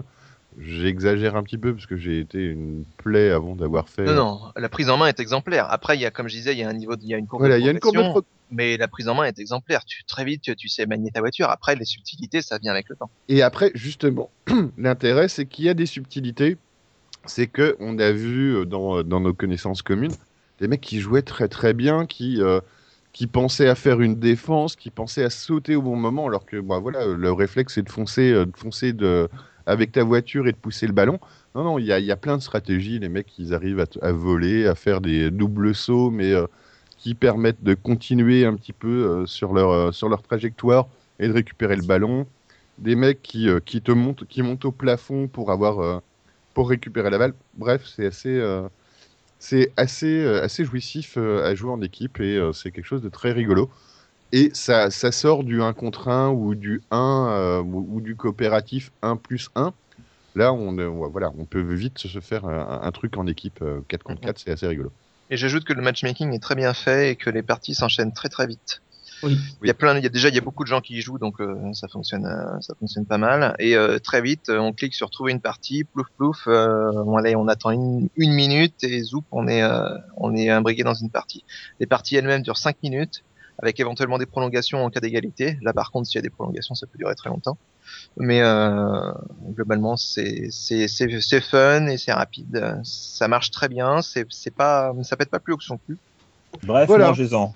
Et par C'est contre, ça. oui, donc, et, euh, c'est très rapidement, c'est c'est, euh, c'est notable, c'est très rapidement rentré dans, la, dans le giron de l'e-sport où euh, il y a très, eu, très vite eu des compétitions, etc. C'est, les gens sont vite rentrés dedans et euh, ont, ont vu l'intérêt du côté compétitif, etc. Donc c'est pas Bah, forcément L'avantage, c'est que c'est facile à équilibrer. hein, après, hein, c'est- Voilà, puis ça va vite, et puis, euh, et puis, euh, et puis voilà. Donc, euh, bon, les, les- petites choses qu'on peut, euh, qu'on peut acheter à côté, c'est du cosmétique. Donc, euh, en plus, il n'y a pas de côté, euh, ça te coûte trop cher et t'es obligé. C'est ça, pas ça du, coûte, du ça coûte combien? Alors, ça, Ça coûte, coûte entre, 20 15 et 20, entre 15 et 20 euros. Et euh, ça, 9 c'est c'est sans sur... réduc, ça coûte 20 euros. C'est sur Steam, Voilà, c'est ça. PS4 et Xbox 3 One. Voilà. Et 360 One. et sachant, il y a un truc euh, sympa, c'est que les gens de PS, euh, de PS et de Xbox peuvent jouer avec les gens de PC. Oui, c'est cross- cross-média. Complètement cross-média. Donc, euh, voilà. tu, tu on veux joue dire que les joueurs de console peuvent se faire latter par les joueurs de PC, c'est ça? Non, Oui. parce que tu joues, tu joues à la manette et que justement c'est mieux à la manette et que les, manette, joueurs ouais. de PC ils vont dire c'est déséquilibré et en plus je l'ai entendu c'est déséquilibré comme jeu parce que c'est plus facile à jouer à la manette qu'au clavier et à la Des souris. manettes, bande de cons. Voilà. Manettes, bande de cons. Bon, on, a, on a les FPS déjà, alors on va pas se plaindre. Ouais, alors, un jeu de foot. hein. Bon alors moi j'ai quel- encore quelques une petite euh, une petite série dont je vais vous parler mais je vous en parlerai peut-être plus tard pour le moment je vais laisser la parole à Jaylini qui va nous parler d'un manga. Oui, ça faisait longtemps. Oui. Je, je vais vous parler de Assassination Classroom. Donc, euh, la classe d'assassinat, si on traduit. Un manga d'un mangaka qui s'appelle Yusei Matsui. Ah, Je- que vous connaissez a priori sans doute pas parce qu'il est pas, il s'est fait connaître avec ça. Il en a fait d'autres avant néanmoins, mais euh, je suis pas sûr qu'ils aient vu le- le jour en France. Donc la version française est éditée par Kana euh, depuis octobre 2013, donc ça fait maintenant un moment que c'est sorti. Euh, je sais plus à combien de volumes ils en sont, 11 je crois, 11 ou 12 en France. Euh, L'histoire c'est quoi? C'est un extraterrestre qui ressemble plus ou moins à un poulpe. À taille Bravo. ça va mal finir, ça. Un Est-ce que- manga est-ce qu'il y a avec des des douches. Est-ce qu'il y a des c'est- filles? C'est un manga qui se passe effectivement dans le milieu du lycée, mais c'est plutôt un shonen, donc je doute qu'il y ait des attouchements. D'accord. Donc Ouais. shonen hein, pour rappeler c'est les mangas pour euh, pour les ados garçons. Pour ado, au pour Japon. jeune ado. Ou un, Plutôt un manga pour un, un manga pour ado garçon où il y a un poulpe et des petites filles. euh, Mais c'est pour ça qu'on que- c'est pour ça qu'on clarifie un petit peu le truc. C'est a priori un shonen, ça- même si la description de départ peut un petit peu être étrange et on pourrait se dire que ça pourrait partir sur autre chose. C'est ça, a priori pas de cul. Enfin, du cul, mais euh, léger, parce que il tout le cul de la série, je pense, est représenté par une prof en particulier. Euh, donc le principe, c'est un extraterrestre qui est vaguement en forme de poulpe, qui a détruit la Lune. Enfin, il a fait un énorme trou dans la Lune, disons. Un croissant pour, euh, c'est un croissant pour l'éternité maintenant. Et il menace de faire la, la même chose avec la Terre. D'accord. Et il fait un deal avec les autorités japonaises en l'occurrence, terrienne puis japonaise. Euh, il va devenir prof d'une classe dans un lycée japonais. Oh putain. Et C'est pas euh, tiré par les cheveux du tout. hein. c'est pas non mais euh, le Ce- principe c'est le principe de base c'est le postulat de départ. Donc après tu l'acceptes ou pas, c'est moi le postulat me faisait marrer. Il y a de l'ambition, donc. euh, Ce qu'il explique c'est que les les élèves de la classe de lycée qui va prendre en charge, ils ont un an pour l'assassiner. Pour parvenir D'accord. à l'assassiner. Et passer ce laps de temps, bah, il détruira la Terre. C'est digne d'un scénario de jeu de baston. Voilà. Oui, à peu Oui. près. Ouais. C'est et on va faire un tournoi où vous allez devoir me battre. Ah bah c'est pas un tournoi en l'occurrence, c'est que lui il enseigne, il fait sa classe et tout, et euh, Oui, pendant et ce temps-là, il- les il- gosses ils sont en train d'essayer d'échafauder des plans et euh, ou de il a quoi comme pouvoir? Il est invulnérable Il est. Il est euh, super rapide, il se déplace à Mach 20. Bon, bon niveau. Bon, c'est rapide. Bon niveau. Voilà, ça suffit en fait. Euh, les... L'État japonais a fourni des armes spécifiques aux gosses pour, euh, pour tuer le poulpe. Et- purée. Des balles dans une matière particulière euh, et euh, des lames pareilles. et- Des et balles je- en argent. et je dis une connerie, mais et bombarder l'école Ah non mais le machin se déplace à Mach 20. Mach Ouais. 20. T'imagines ce que c'est Mach 20 Pas vraiment, non. C'est 20 fois la vitesse du son. t'imagines un Big que, Mac, euh, Et c'est euh, 10 fois ça. Voilà. c'est, euh, me corrigera, c'est quoi? C'est 300 mètres secondes la vitesse du son. Ouais, c'est ça, ouais. Ouais, c'est ça. Donc euh, 300 mètres secondes fois 20, et le, mèche, le machin il va à 6 km par seconde. Voilà. Bah, pour une petite histoire, pour la petite histoire, la balle d'un fusil mitrailleur, c'est à peu près Mach 2. Voilà, c'est ça. D'accord. C'est pour ça, en fait, voilà, c'est le principe, c'est qu'il va plus vite que les balles, surtout. Et Donc Ouais, ça lui permet les de... profs, il a toujours sa tête de poulpe? Euh, ouais, en fait, il a une espèce de bouille toute ronde et euh, ses il se tient en fait sur tes tentacules debout. Du coup, il ressemble très vaguement, de loin dans le noir, à un humain. C'est Octodad. Oui, Ouais, mais c'est- c'est ça que je globalement pensais, ça oui. que je pensais. C'est Octodad, avec un autre graphisme, mais l'idée est là. Alors par euh, là-dedans, lui, c'est un troll de compétition, c'est-à-dire qu'il profite de sa vitesse pour euh, pour troller les élèves, les adultes qui essayent de les tuer, parce qu'évidemment, il y a il y a des adultes qui sont qui sont là pour euh, voir euh, que tout se déroule bien. Donc euh, le prof de sport. qui est dépêché par l'État japonais est un membre des forces spéciales japonaises et du coup euh, est là pour coacher les élèves pour qu'ils pour qu'ils apprennent pour qu'ils aient des capacités les capacités de tuer euh, tuer ce, ce monstre. Ah. Un prof de sport avec de l'ambition, c'est rare ça quand même. C'est- Bah, il est pas prof de sport alors que c'est juste un c'est juste un prétexte. Et euh, Voilà, ça et explique. puis il y a d'autres personnages, élèves comme profs, qui vont arriver au fur et à mesure des épisodes euh, pour euh, apporter euh, de l'eau au moulin de l'assassinat du du poulpe. Mais petite Pendant ce temps-là, le poulpe, Hop. Excuse-moi, Ouais. pendant ce temps-là, le poulpe, lui, il va faire euh, faire sa classe euh, avec beaucoup beaucoup de conviction euh, pour porter ses élèves au nu, développer des connaissances. euh, Et donc voilà, ce, mec-là, il a détruit, il a détruit la Lune ou la moitié de la Lune. Il va détruire la Terre. Il est prof et il, il, il- bah, il a quel Et il a l'air d'y prendre beaucoup de plaisir et il Voilà, il se, fait, il se fait plaisir. Ouais, il est content. D'accord. C'est ça. Oui, il est content. toujours souriant et tout. Bah pour le, il est très mystérieux. Hein. Mais bon, au fur et à mesure des, de la lecture des épisodes, tu apprends que bah tu apprends plusieurs choses sur lui. J'imagine qu'il y a des gros, euh, j'imagine qu'il y a des gros, euh, comment dire, retournements de situation euh, et des grosses révélations sur ce personnage mystérieux au bout d'un moment. D'accord. C'est une série qui, qui fait combien de volumes qui, Ça sort toujours C'est fini Ça continue? Je sais pas, j'ai pas vérifié ça. Je sais qu'on en est à 11 en français, D'accord. Mais j'ai pas vérifié si c'était une série finie au Japon. Par contre. Mais d'accord, mais ça continue. Voilà, c'est euh, c'est pas c'est pas un petit one shot, c'est pas 5 6 euh, Non, non, non, 5 non, 6 volumes, c'est euh, Oh. c'est une, une série qui continue. Ça plus long que ça, mais maintenant c'est enfin au bout d'un moment, ça sort un an quoi. Donc euh, A priori, il y a au moins 22 volumes de ce que je crois voir. Euh, le A, priori, je sais pas ce qu'ils boivent les, les, les Japonais, mais enfin, il faut qu'ils arrêtent. hein. Non, du mais l'infiltration là. Mais euh, moi, au niveau euh, le, le scénario là que tu me décris, ça me fait penser euh, limite à un scénario d'un épisode de Lamu hein, pour ceux qui se souviennent de la série. Et c'est au niveau de l'humour, c'est cet esprit-là, non Ou, euh, Bah, la Euh, question non, déjà, c'est est-ce que c'est humoristique ou pas? Bah, je sais Il y pas. a- il y, a de l'humour, mais pas suffisamment. Je trouve Ah, que le personnage lui-même est très euh, à la fois troll et à la fois comique. Il a presque un côté parfois euh, Kimengumi, de le collège Foufoufou. Mm. pour- Mais parce que vu le, scénar, vu le scénar que tu donnes, pour moi, il y avait aucune hésitation. Donc quoi, c'était de l'humour, quoi. Non, non, non, non, c'est très sérieux. Euh, Ah merde. Tout le monde, au fait, les adultes, eux, sont très sérieux sur le fait qu'il faille tuer ce, ce monstre qui menace de détruire la Terre, Il menace très sérieusement de détruire la Terre. Donc, il a ses preuves. Les élèves, eux, euh, bah, ils, Il le font- laisse être prof ce et qu'ils il peuvent, laisse parce que les élèves ça choisir. reste des lycéens, hein. Et par euh, lui, le prof, bah, il fait son, il fait sa vie, il fait son, il fait ses cours et il, Il- prend bien. Et il explique pourquoi il veut devenir prof, parce que déjà, même un être humain, il a, il a du mal. Enfin bon, il arrive là Non, comme ça, mais euh, Voilà, je me disais, de- j'attendais le CPE que le CPE parle. je me disais, ça parle d'éducation, je commence à fréquenter quelques profs et je me disais, merde, c'est comment n'a-t-il pas réagi? Voilà. Donc oui, ça, donc c'est ouais, donc voilà, prof, c'est un truc, hein, c'est un peu un métier de dégénéré quand même. Ça, ça y est, c'est Et c'est la conclusion de la chronique. euh. je, je transmettrai. le plus beau métier. Mais moi, ça me fait rire cette espèce, parce que de la manière dont je le comprends, il y a une espèce de, de- il y a une espèce de bivalence entre un côté très très sérieux et très très dramatique pour les êtres humains de la planète euh, et un côté plus léger, plus euh, comique avec euh, le prof qui va faire son cours. euh, Bah, en fait, il se développe une, il se développe une euh, relation particulière entre le prof et ses élèves, euh, dans lesquelles euh, les adultes ne rentrent pas du tout. C'était pas un film de cul, une réaction particulière? Non, pardon, excuse-moi.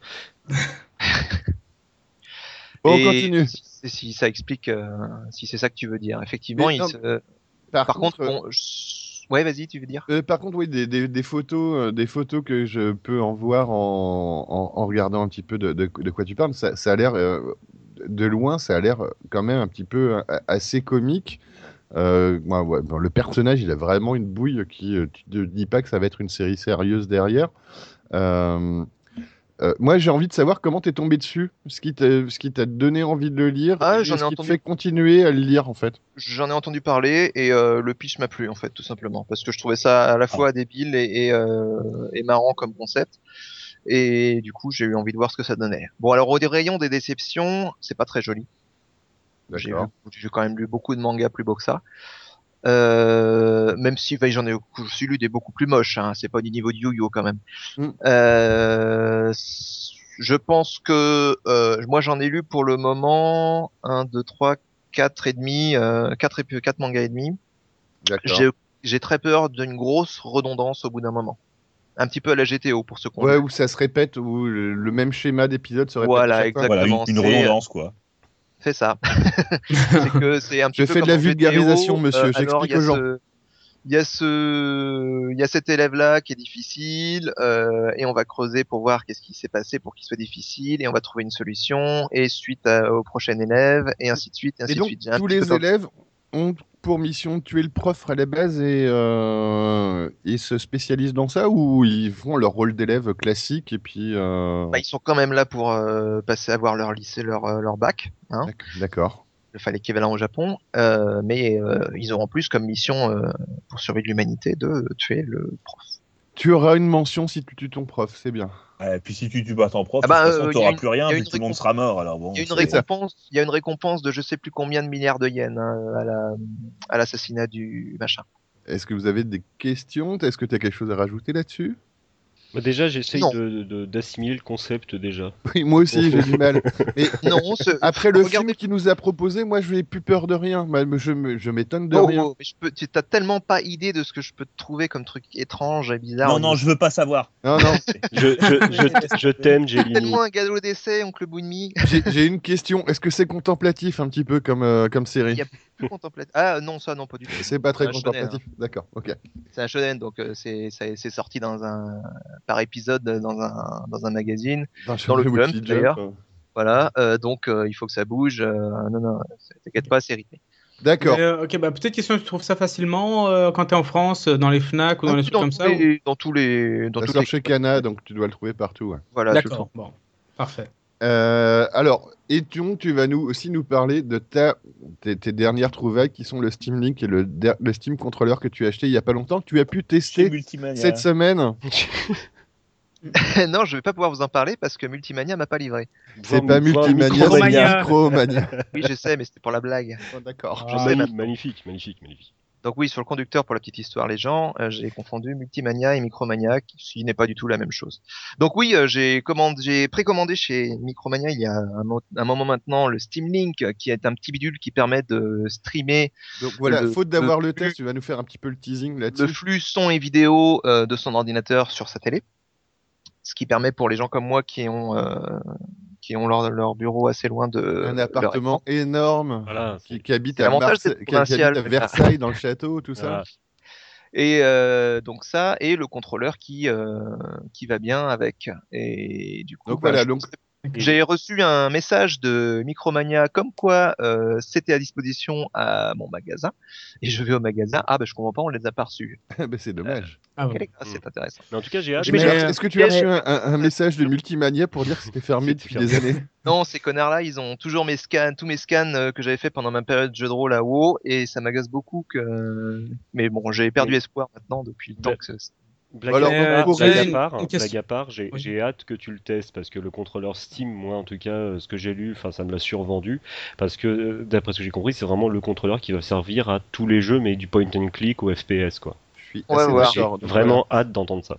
Mais euh, j'ai j'ai une question, euh, Jay, parce que tu as acheté un Steam Link. euh, je me dis, à la place, tu aurais pu acheter une Steambox. Et, euh, C'est un ordinateur en fait. Mais oui, mais voilà, il, a- chérageur. il avait pas 1490 euros à, à En revanche, passer j'en pour mettre sous sa 60. télé. mais, mais ça, aurait été, ça aurait été de la revue de fou, hein, euh, ça aurait été la confirmation de ce que, de, que ce que je dis depuis le début, c'est la réalité. Donc, euh, C'est ça, voilà. Et donc on en reparlera en 2034. Non mais euh, oui, alors euh, j'en le- le- parlerai bah, au prochain euh, truc découverte. J'imagine que je les aurai reçus d'ici là. Alors, mais donc oui, le Steam. Link, le Steam Link, ça te permet de jouer, euh, si on résume un petit peu, euh, ça te permet de, de jouer à tous les jeux que tu as sur ton PC sur un autre écran, euh, c'est- c'est-à-dire ta télé. Alors, je ne euh, sais pas si ça concerne que les jeux compatibles Big Picture euh, chez Steam, ou si ça concerne tous les jeux que, qui peuvent passer sur la bibliothèque Steam. Le- cas, le- tous les jeux le- de mon PC. Le Steam Link, euh, ça se présente comment? C'est un câble de 150 mètres euh, qui chez Non, pas du c'est- tout. C'est un petit boîtier qui reçoit un. c'est un gros un petit câble réseau. Qui reçoit, un- qui reçoit le, le signal Wi-Fi. D'accord. mais, mais, grosso, mais c'est comme un Chromecast en fait. C'est ça, Mais, c'est exactement ce que je voulais dire. Ouais, c'est un Chromecast, quoi. C'est un- possible, je sais pas ce que c'est qu'un Chromecast. bah, c'est la même chose pour la télé. D'accord, bah voilà. C'est comme le Steam Link quoi. C'est, oui, sauf que c'est la même chose pour le jeu.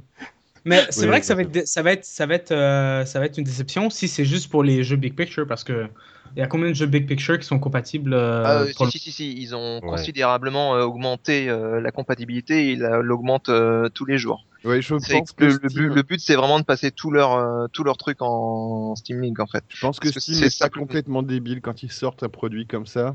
C'est ça Euh, l'idée, c'est de faire concurrence aux consoles, hein, clairement. Donc, c'est euh, euh, c'est de, de pouvoir le truc et bah, de, de pouvoir euh, jouer un maximum de choses sur ta télé.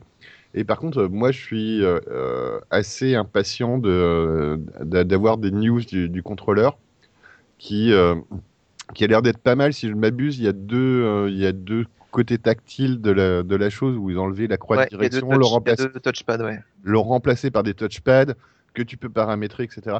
Euh, moi, j'avoue que j'aime bien pour mon PC euh, ma manette Xbo- Xbox et que, mais régulièrement, je suis tenté en me disant, oh, je vais peut-être me prendre, bah, vu que je, vu le temps que je passe à jouer au pad euh, sur PC, euh, un pad Xbox One ou euh, le super pad à 150 euros euh, qu'ils ont sorti euh, Elite machin. Et c'est vrai que euh, le Steam Controller, il fait, un- il me fait un petit peu de l'œil aussi. Donc, Puis il est moins cher, oui. Et ouais, oui, c'est 50 euros, Il- 60 euros? 60. 60 et le contrôle et le link c'est 40, 50, Pareil, 60. 60. Voilà, ça fait un petit un, un bon bundle à 120 euros quand même, mais c'est pas Ouais. grave. Donc on attend avec impatience que tu nous testes tout ça et ce sera Ouais, ça certainement me pour permettra la de jouer, euh, bah, ça me permettra de jouer à Street Fighter 4 sur ma, sur ma télé, sur euh, ta télé. avec Pas mes potes, euh, éventuellement. Euh. moi, moi j'ai acheté un câble HDMI de 3 mètres pour brancher de mon PC à ma télé pour pouvoir le faire. Euh, J'allais bon, dire, il n'y a pas un câble HDMI qui fait exactement la même chose. si, mais ouais, Si, nous si. on habite. Oui, on mais la différence, c'est que je peux pas brancher mes, mes manettes sur mon câble HDMI. Alors que le Steam Link, c'est un petit boîtier sur lequel je peux brancher mes Ah. manettes. Tu, Oui, mais tu bon, branches, bah, tu moi, branches ma tes manettes manette- sur ton PC, le PC elle Voilà. via câble HDMI à la télévision et voilà. Mon PC est à 10 mètres de ma Voilà, on Ah a- oui, j'oubliais, voilà. toi t'es riche, toi, t'as ça, on n'habite pas Versailles, on a appartement pas tout un seul. étage À entre, entre la chambre et euh, le salon et euh, le- l'endroit du PC. C'est ça, c'est précisément l'intérêt.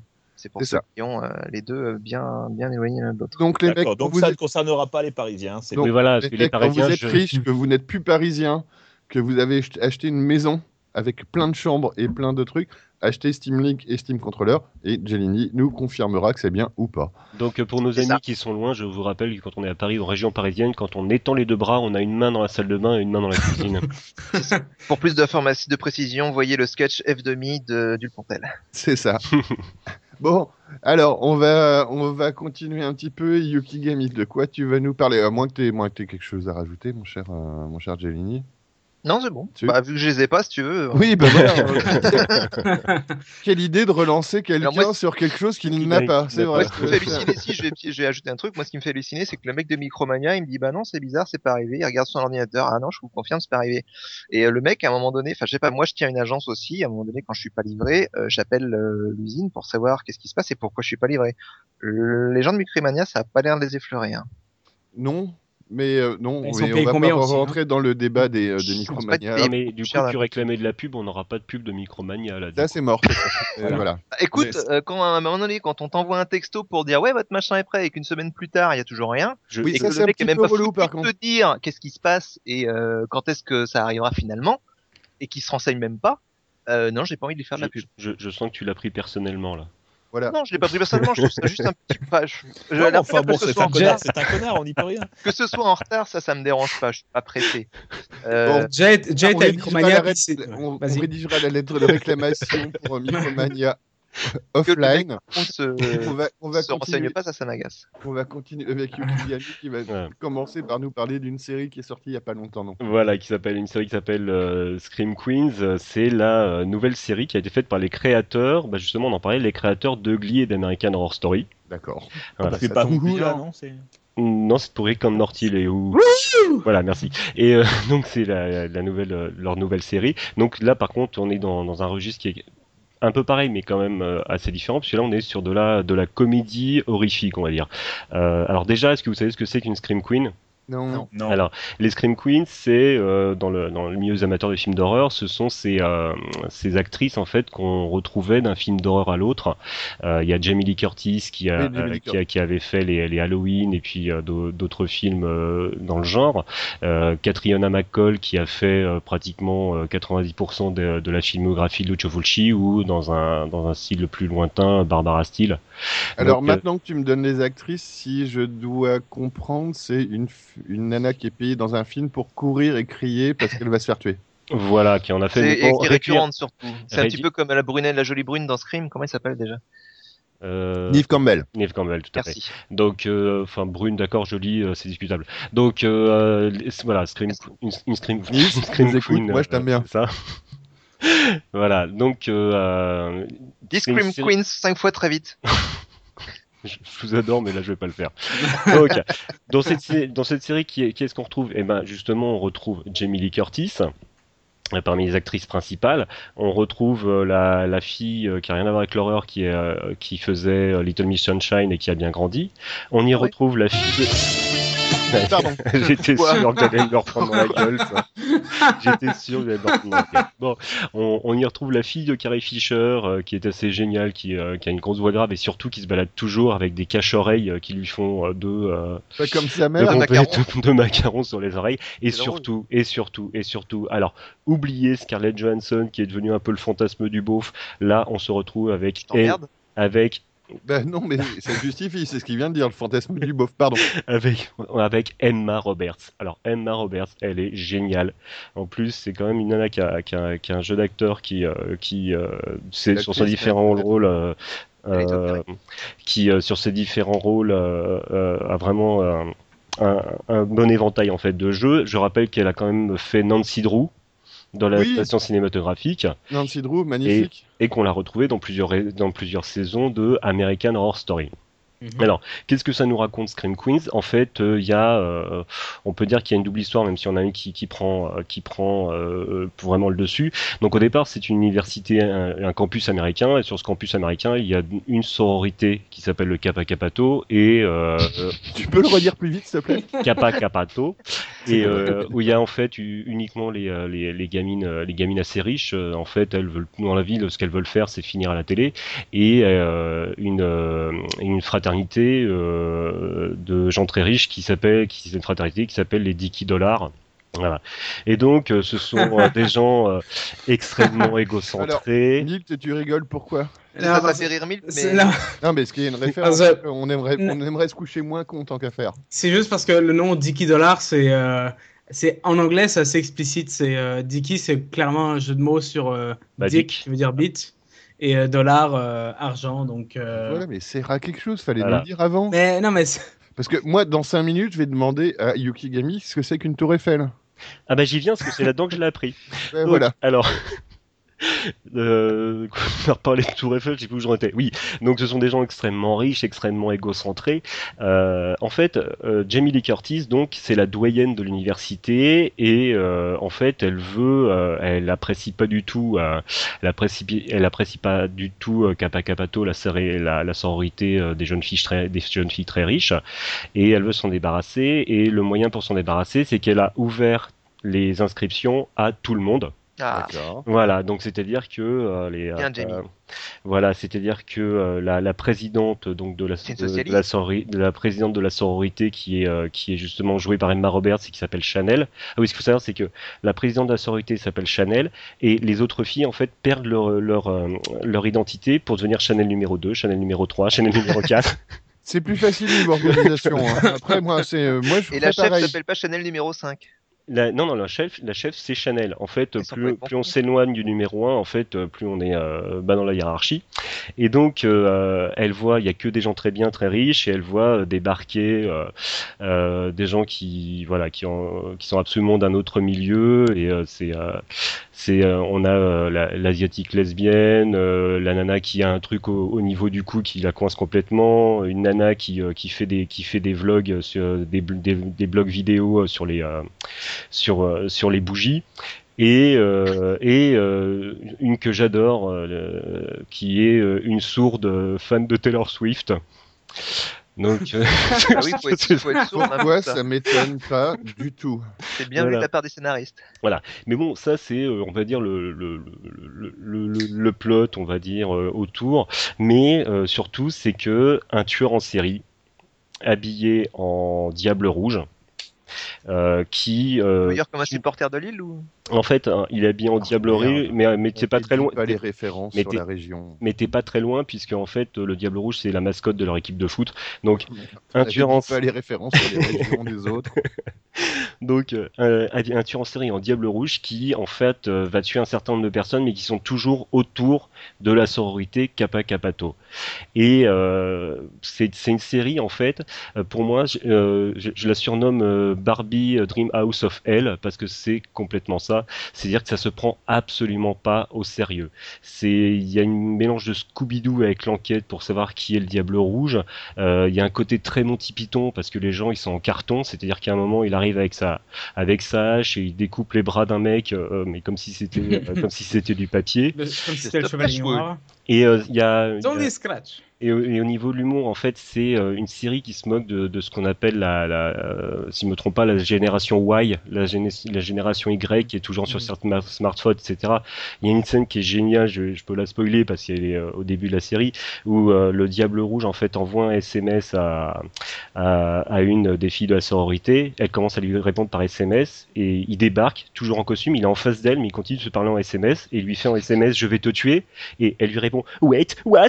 Quoi? Qu'est-ce qu'il va faire et, euh, et elle essaye de fuir, mais au lieu de crier, elle continue. Elle écrit par SMS "Non, ne me tue pas". Enfin voilà, D'accord, donc c'est vraiment, c'est vraiment une série de délire. hein, c'est- complètement une série délire et euh, c'est aussi une, une série qui est euh, extrêmement référencée. C'est-à-dire que je, je- il y a énormément de références aux, films d'horreur. euh, Il y, a, une énorme référence à Shining dans un épisode, mais à d'autres moments, ils vont faire euh, une, euh, une référence à Nail Gun Massacre, en fait, qui est, vraiment un gros film de série B, mais qui est connu vraiment que par les, gens qui aiment bien les, les, les gros nanars horreur années 80. Toi, donc, Ayuki. Donc ouais non mais moi ça m'a calé le- à la référence à Nail Gun Massacre mais euh, j'ai vu ça j'ai sauté au plafond quoi. À un moment il y a même une, une légère référence même si c'est pas de l'horreur à euh, Revenge of the Nerd la, la, revan- la, la revanche des nerds. C'est euh, voilà c'est j'aime bien quand tu fais la traduction comme ça. Tu sais, Et- On, va- on a plus besoin de Milt en fait. et voilà et c'est donc il y a il y a ça euh, il y a les personnages euh, les personnages c'est c'est des pétasses mais on peut pas s'empêcher de les adorer. Bon, déjà parce que c'est une série qui marche énormément avec des punchlines et les nanas, elles sont horribles, elles sont, euh, elles, elles sont- elles sont horribles entre elles, mais à chaque fois elles balancent des, euh, des elles se balancent des trucs dans la gueule, mais euh, assez fort, assez juste, mais c'est euh, qui C'est sont ce que j'ai- excellents. Oui. Est-ce que c'est un peu un humour à la Mean Girl ou euh, J'ai Oui, pas vu. ça, oui. J'ai pas vu Minger, mais euh, Minger, donc je pourrais pas te, je Non, pourrais. mais vu le titre, c'est ça. Pas dire. Et puis il y en a toujours une pour balancer, euh, pour balancer un truc horrible. euh, et à un moment, il y a une soirée, ils sont obligés d'être enfermés et elle fait euh, bon bah écoutez, euh, vu qu'on a rien, euh, elle fait bon bah ce soir comme il y a rien à faire, on va jouer à cocaïne ou dildo quoi. Enfin bon, c'est toujours à balancer. C'est une nana super propre sur, c'est hyper propre sur elle, mais qui vont te balancer des horreurs et ce décalage-là, il marche, il marche à tous les coups quoi. Petite question, vu que c'est un peu un scream et que c'est un petit peu un, un truc ou euh, un, un slasher ou, même, même comique, les, euh, les héroïnes, elles restent toujours là ou elles disparaissent, elles meurent au fur et à mesure Alors ou euh, les t'as producteurs. toujours une équipe de Les- de- d'héroïnes hein Alors il y a, il y a quand même, en fait, il- le, le, le tueur s'attaque pas. euh, heureusement parce que euh, elles sont pas si nombreuses que ça. Il s'attaque pas uniquement. Il s'y attaque, il s'y attaque, mais il s'attaque pas uniquement aux, euh, aux, aux nanas de la sororité, aussi des gens qui sont autour. Euh, et euh, bon, c'est euh, c'est des filles qui sont qui sont assez assez actives. C'est un truc que que j'apprécie aussi dans cette série parce qu'il y a il y a un peu une, une inversion. La les, les, les garçons de Dicky Dollar, c'est des mecs qui ont rien dans le crâne. C'est-à-dire que euh, c'est c'est des mecs qui soit c'est de l'humour potache, soit ils sont euh, les, moyen, les hommes les hommes dans dans dans Scream Queen, ils sont soit complètement abrutis, soit euh, suspicieux. Donc euh, voilà, c'est-à-dire que les les, les Suspect. ils- voilà, soit suspect. Suspicieux. Merci. Ça faisait plus de syllabes, ça avait plus de points Scrabble. moi, j'accorde le suspicieux. hein. Ok. Donc soit suspect, soit complètement abruti. Et surtout, ce sont les femmes qui dirigent. La, la doyenne de la, de la, la doyenne de la, de- du campus, c'est euh, ce qui est interprété par Jimmy Lee Curtis. C'est la nana qui, euh, voilà, qui dirige. Et le, le, le chef de la police, c'est un mec. Donc c'est, c'est un abruti. Elle le dirige parce qu'elle, elle veut pas de mauvaise publicité. Donc à chaque fois, elle dit que soit c'est des accidents ou des disparitions, quoi. C'est-à-dire qu'il y a un mec qui est en train de massacrer tout le monde, mais euh, elle lui dit, euh, franchement, il n'y a pas de preuves. Donc euh, il y a ça et euh, voilà et par contre les euh, Chanel et elle a beau être affreuse c'est c'est c'est une nana qui prend des décisions qui est Chanel? carriériste Chanel quand je dis pas de numéro c'est que c'est ma Robert c'est Chanel numéro 1 D'accord. donc voilà c'est une, en fait c'est une nana qui, qui a juste de l'ambition c'est pour moi moi je- vraiment bon j'ai un peu la tendance à surintellectualiser les trucs qui me plaisent mais bon pour moi On n'avait pas remarqué. mais pour moi, On n'avait pas c'est- vu, C'est hein, réellement, une, t'inquiète c'est- réellement une série féministe. C'est-à-dire que euh, je crois qu'il y a une échelle de valeur pour les films comme ça. C'est-à-dire que les filles, quand elles parlent entre elles, elles vont parler de trucs sérieux, tandis que quand les mecs vont parler entre eux, ça va être complètement débile. Ce qui se fait, c'est généralement le contraire dans, euh, dans, dans le cinéma et dans les séries. Donc rien que pour ça, elle est quand même intéressante. En plus, euh, ce qui est ce qui est assez excellent, c'est que ça, mais ça fait un moment que j'avais pas vu une série où, en fait, même si c'est du délire, euh, j'ai plein de théories concernant le tueur. T'as vraiment envie de savoir qui est le tueur. Voilà. en fait. Donc Et, C'est la c'est- question c'est- que je voulais poser. ouais. Ouais. La question que je voulais poser, est-ce que ça avance? Et ça, et, et ça Est-ce que c'est pas des épisodes, tu les verrais dans n'importe quel ordre Non, non, non, euh, non, Ça avance, sauf que si ça avance, il y a un moment donné, on va trouver qui est le tueur.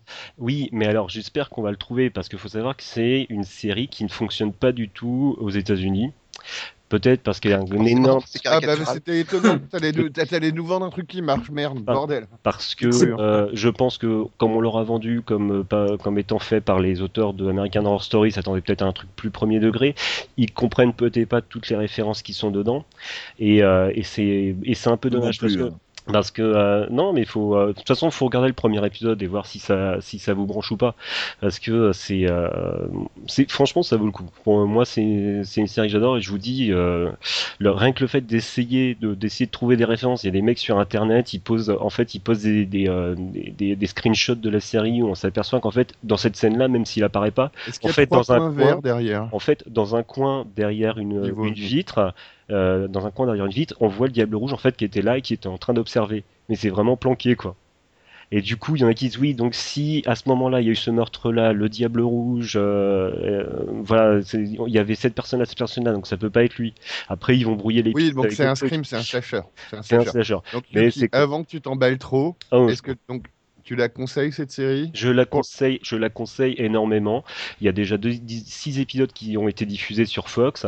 Euh, là, Ah, mais je c'est sais pas, je sais pas encore, voilà, si elle a été rachetée. Euh, moi, je sais que de, de, de- voilà, j'ai mon cousin, euh, j'ai mon cousin qui m'envoie ça sur- VHS américain. euh, d'Amérique. Voilà, tout à fait. Parce que mon mon, Sur VHS. mon oncle euh, T41 euh, Oui, il est mort. T11 est mort. Donc je passe par un cousin d'Amérique. D'accord, donc c'est pas sorti en français pour le moment. Voilà. Et euh, non, franchement, faut, faut, faut jeter un œil, au moins sur le premier épisode. Donc est-ce que moi ça se trouve euh, avec euh, quel- moi, avec sa famille de, américaine euh, en, français sous-titré ou pas? Oui, il y a des, il y a des sous-titres parce qu'il y a un petit ar- artisan qui s'appelle Addicted avec un, C- avec un D'accord. 7 à la place du T qui, qui fait des magnifiques petits sous-titres Un chinois, à la main pense. sur la VHS. D'accord. Ok. Euh. T'as un deuxième truc à nous proposer? Bah oui, c'est aussi c'est une série qui euh, c'est une série que je surintu- surintellectualiserai euh, beaucoup moins. Ah Euh, bah tant mieux, voilà. c'est bien, on est bien. T'aurais dû commencer par ça. Non, c'est une série qui, euh, c'est une série qui, euh, qui est diffusée, donc c'est une série d'animation cette fois, qui est diffusée sur Comedy Central. Euh, en fait, moi, euh, quand j'ai vu les trailers, je suis devenu fou. Tout simplement parce que euh, j'étais un grand fan de City Hunter euh, slash euh, Très Nicky bien, Larson. donc maintenant on va passer la, cr- la chronique de Mythophare. Euh, quand- voilà, quand j'étais plus jeune. merde. Et euh, en fait, tout simplement parce que le personnage principal, c'est son clown américain. En fait, c'est une série qui s'appelle. Moonbeam, Moonbeam City. Euh, c'est une série d'animation qui est diffusée euh, sur Comedy Central, la, la C'est chaîne. quoi la vie du rayon de lune voilà, la, Eh oh, la, Bernard Clola. la, On va commencer comme ça, hein. La chaîne, la chaîne qui avait diffusé Sou- South Park hein, pour euh, pour euh, pour la petite histoire. En fait, c'est euh, c'est l'histoire euh, d'un de policier dans un dans un dans une des années 80 alternatives. D'accord. Euh, donc euh, le, le, le policier principal, alors ils ont tous des noms, des noms de, de, de des noms improbables quoi. Le policier principal qui s'appelle Dazzle Novak, qui est le donc le sosie américain de euh, de Nicky Larson, euh, est aidé par sa par sa partenaire Chrysalis euh, et il doit Mais en fait c'est- résoudre c'est des crimes. flagrant la ressemblance avec Nicky Larson. hein. Il Ah doit- oui, carrément, oui. Ça m'a frappé aussi. et il doit euh, donc euh, résoudre des, des crimes. Il, y a, il a un policier rival qui s'appelle Rad Cunningham et euh, sa, chef s'appelle Pizzaz. Euh, Pizzaz, Pizzaz comme une des missis de Jem et les hologrammes parce que cette série c'est un mélange de enfin Miami Vice euh, de flic à Miami donc. City Hunter de Jem et aussi d'une série je sais pas si vous avez entendu parler qui s'appelait Metalocalypse qui Ah, était bah une oui. série avec une bande de hard rockers euh, et quand ils finissaient leur concert tout Non, le monde courait de- Des, des de métalleux. tête- des Des métalleux hard-rockers. voilà des métalleux excuse-moi Attention, bon, il faut faire la différence. Hein. Euh, Tu, D'accord. tu ne joues pas avec les mots, monsieur Yukigami. On dans Attention des boîtes, hein, euh, tout le monde est catégorisé. Hein. Pas de- pas de Alors. La- le, le, le design en fait c'est très voilà il y a énormément de néons roses euh, euh, et, et les euh, en fait les au niveau des, des euh, c'est une comédie hein, totalement hein, les, les enquêtes policières en fait euh, c'est euh, sont confiées à, à De- Desol Novak mais ce mec là il en a rien à foutre en fait euh, ce qu'il veut c'est euh, avoir le mug du premier policier quoi euh, d'être le flic D'accord, donc ça n'a rien de sérieux. C'est- C'est c'est de la parodie plus qu'autre chose. Ah mais c'est complètement, c'est complètement de la parodie parce qu'en fait, généralement, un épisode, c'est des Novak qui en a rien à foutre de l'affaire, qui fait complètement autre chose à côté. Euh, par contre, contrairement à, à, à, à Nicky Larson, lui, euh, euh, il, il baisse vraiment, quoi. C'est euh, une grosse, grosse différence. Et euh, Nicky Larson aussi. ouais, mais non, euh, pas tant que ça en fait. Voilà, voilà.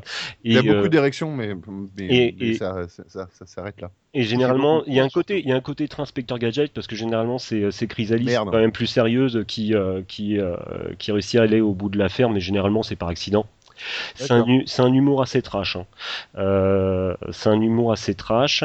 Pas que Euh, si ça vient de mecs qui ont fait Metalocalypse. voilà, c'est ça, c'est un humour assez trash. Euh, Il y a un beau casting parce qu'il y a c'est Rob Lowe qui fait Jason Novak. Ah, Ouais, c'est Elisabeth. Ouais, c'est euh, Elisabeth. Il y a Eli- Elisabeth Banks qui euh, qui double et euh, Will Forte, un ancien du Saturday Night Live, qui euh, qui double Rad Cunningham. C'est qui Roblo Rob Lowe, c'est un acteur euh, que tu as certainement dû voir. Je crois que c'était lui qui était dans dans World, euh, Wayne's World 1 ou 2 qui faisait, Ouais, il était dans- qui il- faisait se taper de sa carrière. C'est- Ouais, il était dans Wayne's World, il était aussi dans euh, Parks and Recreation. euh, il a plein de, il a pas, il a pas de gros rôles majeurs à son nom, mais il a plein de petits rôles qui sont assez iconiques euh, et qui en font un acteur. Il est très, il est très très bon cet acteur-là, très très drôle et très, il est un peu un peu passe partout. Et, D'accord. et, et pour finir, ce qui ne gâche rien, la bande originale a été faite par le groupe euh, Nightclub, qui est un groupe Synthwave. Je vous rappelle, faut écouter City Network, le podcast de la Synthwave. Et attends, Donc- c'est- la, la pub, elle vient après l'instant pub. Oui, pardon, c'est- excuse-moi, c'est juste euh, après. Mythe qui va le faire juste dans à peu près 1 minute 32 euh, pour parler de City, de, de City Network Ah, et wow, de wow, TIA wow. Networks. Voilà. C'est- wow, wow, quoi. Donc si on, C'est si on, son si, si on aime bien le, le, le- si on aime bien la- l'animation, euh, la- l'animation adulte, euh, voilà, moderne avec. Merci mon lapin. Donc voilà, donc c'est une série à voir parce que ça va, voilà, ça va, ça va vous parler si vous aimez l'animation moderne et si vous aimez euh, l'esthétique années 80, voilà, l'esthétique Gem, l'es- l'esthétique City Hunter, ça va carrément vous parler quoi. D'accord, mais ça, reste un truc un petit peu de niche dans le côté comédie. C'est pas un truc sérieux, c'est un truc. Ah non mais là on est, non, là on est, gueule, on est complètement, on est complètement dans, dans la comédie trash quoi. Donc c'est Parce que moi, euh, en ayant vu les premières, les premières images, j'ai, moi, j'ai recru un nouveau City, moi, City Ah bah, Hunter, en fait, ce qui se passe, c'est qu'il y a aussi des moments qui sont très hard-boiled en fait, où euh, ça, où ça, voilà, où il y a du flingue, où ça va tirer tout ça, mais c'est quand même, c'est quand même, c'est quand même que de la comédie. D'accord, c'est, c'est une base de comédie et de. moi, ouais, ouais, ouais, carrément. un peu déjanté. Euh, Choupi, tu penses que tu regarderais ou pas? Ah oui, Choupi, il est parti. Il s'est endormi, Choupi. ah merde, on a perdu Choupi. Non, C'est non, je suis toujours là, mais j'ai, je coupe le micro parce que j'ai mon bébé qui a décidé de faire le déménagement de l'appartement. Donc, euh, Ah. est-ce que je regarderai ça? Bah, déjà, il faudrait que j'y ai accès. Il faudrait que ce soit en français. Euh, je- faudrait demander à, mon- faudrait demander à mon, mon autre cousin euh, qui s'appelle, De te le euh, qui, qui s'appelle Kiss, euh, Kiss quelque chose. Ah, qui- après, après, qui- pourquoi pas c'est vrai que, que Nicky Larson, euh, j'aimais surtout ça pour le, pour le traducteur euh, officiel de Mamut. Ah non, s'il te plaît. Non, tu m'aurais, dit, le tu dit Vincent c'est- Ropion, je c'est ça. mais euh, Voilà. Et Il m'a euh, fait bobo. Marie des bulettes Voilà, il est, bon, il est grosse. Voilà, voilà, voilà, voilà. Et euh, donc, euh, ouais, pourquoi pas, après tout, un épisode pour voir à quoi ça ressemble. Mais j'avoue Oui, que ce genre voilà. de truc cocasse, euh, bon, bah, plus. Et Scream Queen, ça t'a un petit peu hypé ou pas? Non? Tu, tu, fais- tu cherches à me réveiller là depuis tout à l'heure, c'est ça C'est à hein? peu près ça, ouais. Je, vous écoute, je, vous écoute, je vous écoute, j'ai juste coupé mon truc. Bah, scream, scream, scream, scream, scream. Déjà, il faut que j'arrive à le prononcer. Hein? Parce Alors, que, bon, entre ça de ma et le- gueule avec Far Cry 4. Ah, putain, Ouais. maintenant. Je suis entraîné 6 mois d'entraînement, les enfants. Comment tu l'appelles? Non, ça va. Une fois, ça passe qu'une Far fois, en fait. hein, ça marche pas deux.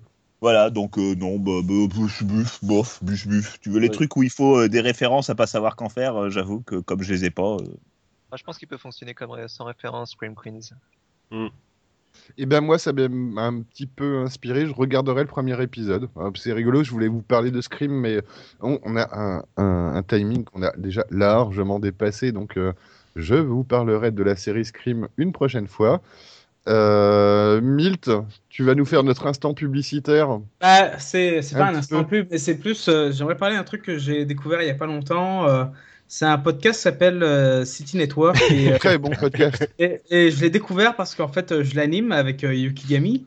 mais Et, il est temps de le découvrir, effectivement. Et on commence euh, la saison 2 à grand rebours avec euh, un épisode hors série euh, euh, où on parle du groupe euh, TM Network, groupe japonais des années euh, 70-80. Et euh, honnêtement, j'ai commencé à écouter euh, euh, le groupe un peu plus en détail. Euh, j'ai écouté cette chanson qu'on a postée sur, euh, sur euh, l'épisode spécial et euh, j'aime beaucoup. Donc euh, j'invite tout le monde à écouter cet épisode-là, à écouter le groupe et à aller sur euh, chaostheory.fr Yeah.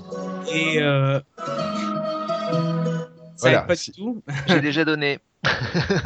Si vous Et, connaissiez pas, les trois premières notes doivent vous rappeler quelque chose. Et, et- oui, non, mais tu, dis, tu, tu, qui, tu, euh, tu dis que tu as déjà donné, mais sache que TN Network, c'est plus que Get Wild. Il y a autre chose derrière. Et Milt, je t'aime. Voilà.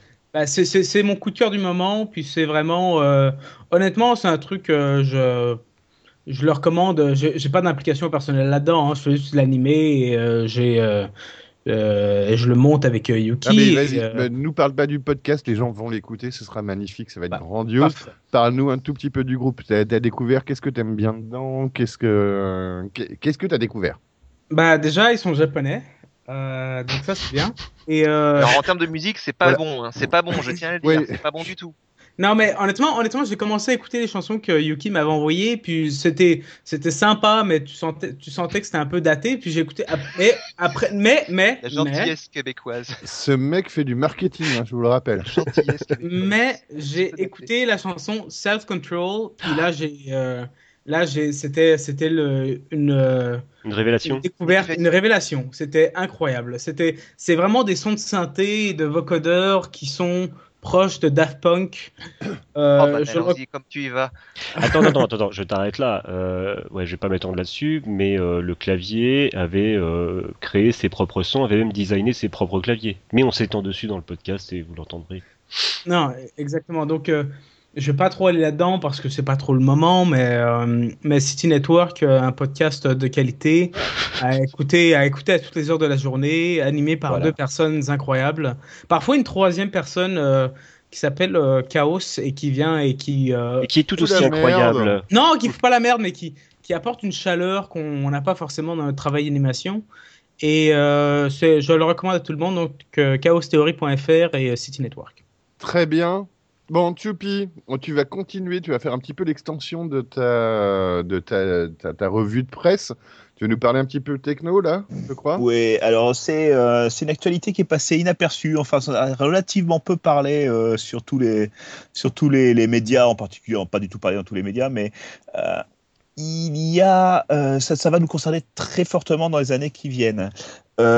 Les, les deux principaux stores, à savoir euh, le- les stores pour les applications pour téléphone et tout ça d'Apple et d'Android, ont fait l'objet d'attaques et les attaques ont réussi, toutes les deux. C'est-à-dire que sur, euh, sur Apple, ils avaient piraté une librairie que tous les développeurs utilisaient pour pouvoir fabriquer des applications. Et donc, euh, bah, tout le monde a fait confiance à cette librairie en disant Bon, bah, c'est bien, elle fonctionne, on n'a plus besoin de se poser de questions. Résultat, ils en sont servis pour introduire des virus sur les téléphones euh, Apple. Et euh, sur Android, ils ont créé toute une série de petites applications, vous savez, les, euh, les euh, cheats, euh, machin truc. Vous prenez un jeu qui marche bien, vous prenez une application avec euh, les, où vous dit bah, tous les codes euh, secrets de l'application machin, achetez-la. Ou, euh, encore, ça? Ah oui, ça existe sur Android. Pourquoi tu crois qu'ils ont Encore autant plus maintenant d'applications? qu'avant, d'ailleurs. Et, et en plus, Ouais. là où c'était feinteur, c'est que, euh, et c'est que les, les- et, et cette appli- ces applications-là, il y en avait une dizaine, introduisaient un adware hein, euh, sur les euh, sur, sur les téléphones Android, qui toutes les demi-heures te faisait popper une te faisait popper une publicité. Donc voilà, quand même pour dire Alors, que. pour comprendre pourquoi est-ce que c'est problématique et pourquoi ça va nous concerner à l'avenir, je vais vous décrire un tout petit peu comment ça fonctionne quand on fabrique une application pour les téléphones portables, enfin pour tout ce qui est portable. On fabrique donc son application en se servant de librairie et ce genre de choses. Ensuite, c'est envoyé à la maison d'édition, alors Apple, Android, Windows, euh, suivant, euh, suivant ce qu'on utilise. Alors, librairie, juste pour ceux qui seraient pas très très informaticiens, c'est. Euh, ça n'existe pas ça. Si, ça arrive. C'est euh, une, euh, une bibliothèque d'outils qu'on peut te donner euh, pour pouvoir créer un logiciel, un jeu ou quoi que ce soit. C'est des outils qui sont donnés par, euh, par le, le- le- C'est le pack de développement, quoi. Le un, kit de développement. un- un kit de développement. Voilà, C'est un ça. morceau, un morceau du cul de développement, exactement.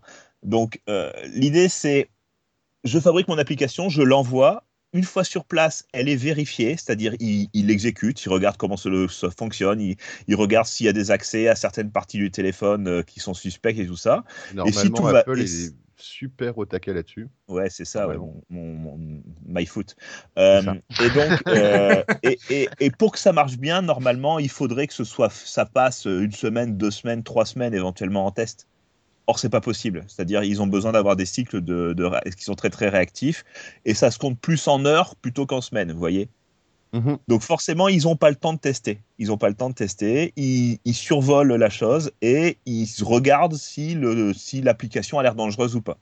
Et dans le cas particulier des applications Android, par exemple, euh, le virus était fait pour ne se mettre en route que s'il n'était pas sur émulateur. Donc ça veut dire que quand ça arrive chez Google, Google vérifie que, sauf qu'il exécute sur un émulateur, donc la partie virus ne se mettait pas en route et donc le truc passait sans problème. Donc voilà. Donc ce que je veux vous dire, c'est que on, on se croit sécurisé sur nos, sur nos téléphones, sur tout ce genre de choses, sous prétexte que on va chercher nos applications au même endroit et que cet endroit est censé Sur être le vérifié. store, Ouais, sur voilà. le store de l'éditeur, sur le Et store voilà. du constructeur, Et- sur le store des, Et gens, on nous vend, on nous vend la sécurité. Je rappelle qu'il y a quelques années, il y avait encore des antivirus qui étaient sur Apple et qu'Apple a supprimé les antivirus de son store en disant que non, de toute façon, chez eux, il n'y avait pas de virus, c'était pas la taille, la peine.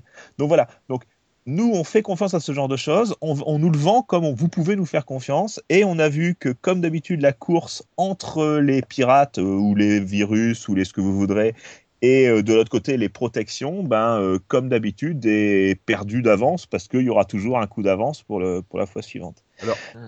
Contre, précisément. je vais, euh, je vais faire un- un- juste une petite aparté. Faites attention si vous avez un pop-up. Donc, euh, on en a de plus en plus et euh, voilà où, où on, on arrivait, à on est arrivé à le gommer un petit peu avec des, des bloqueurs sur le net. C'est plus compliqué sur, le, sur les téléphones.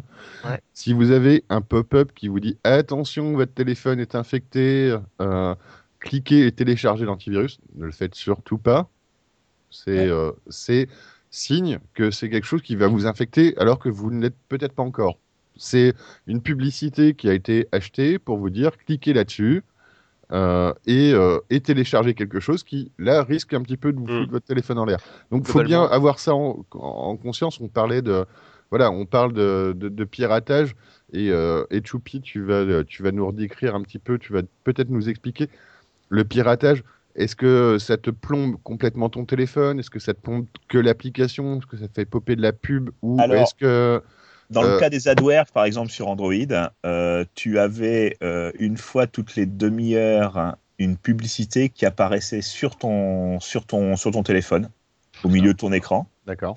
Euh, avec des trucs plus intrusifs que ça, hein, c'est-à-dire que chaque fois que tu mettais en route une application, dans certains cas, ça mettait en route, le, ça, mettait, ça, ça te chargeait une, ça te chargeait une, Ça te chargeait une autre application. Voilà. Boîtes- vous étonnez pas pensent si vos vra- batteries ne tiennent plus hein, au bout d'un moment. voilà. Des boîtes pensent vraiment à tirer du chaland avec des trucs comme ça ou que t'as juste envie d'aller à leur siège social et de tirer des coups de fusil à pompe Alors si en plus ben- c'est Micromania la boîte. Mais euh, ça se voit pas. c'est- enfin, le, le truc, c'est que c'est relativement transparent. C'est que euh, tu, euh, tu, tu vas. Moi, et je reprends mon exemple d'il y a 30 secondes. C'est tu vas cliquer sur un truc qu'on va dire Oh, regarde, ton, euh, ton téléphone est en danger. euh, vite, clique là-dessus pour euh, télécharger une l'objectif application. de Euh, ce truc-là. de- Je parle pas de ça, je parle de la L'ob- pub. L'objectif de ces trucs-là, c'est de te voler tes informations. Ouais. C'est-à-dire, sur, sur tous les téléphones en particulier, tu as enregistré ta carte bancaire quelque part, tu as euh, tous tes mots de passe de communication, tes accès à Facebook et tout ça. Tout est centralisé. Tu voles le téléphone de quelqu'un, si tu passes le mot de passe, tu as accès à toute sa vie. Donc, si jamais tu es capable d'introduire un, un- un logiciel malveillant et donc d'accéder à ces trucs-là, bah, ça y est, t'es le roi du monde. Mais donc, Jelini, ouais, ta question, c'était quoi exactement? C'était Je je sais plus.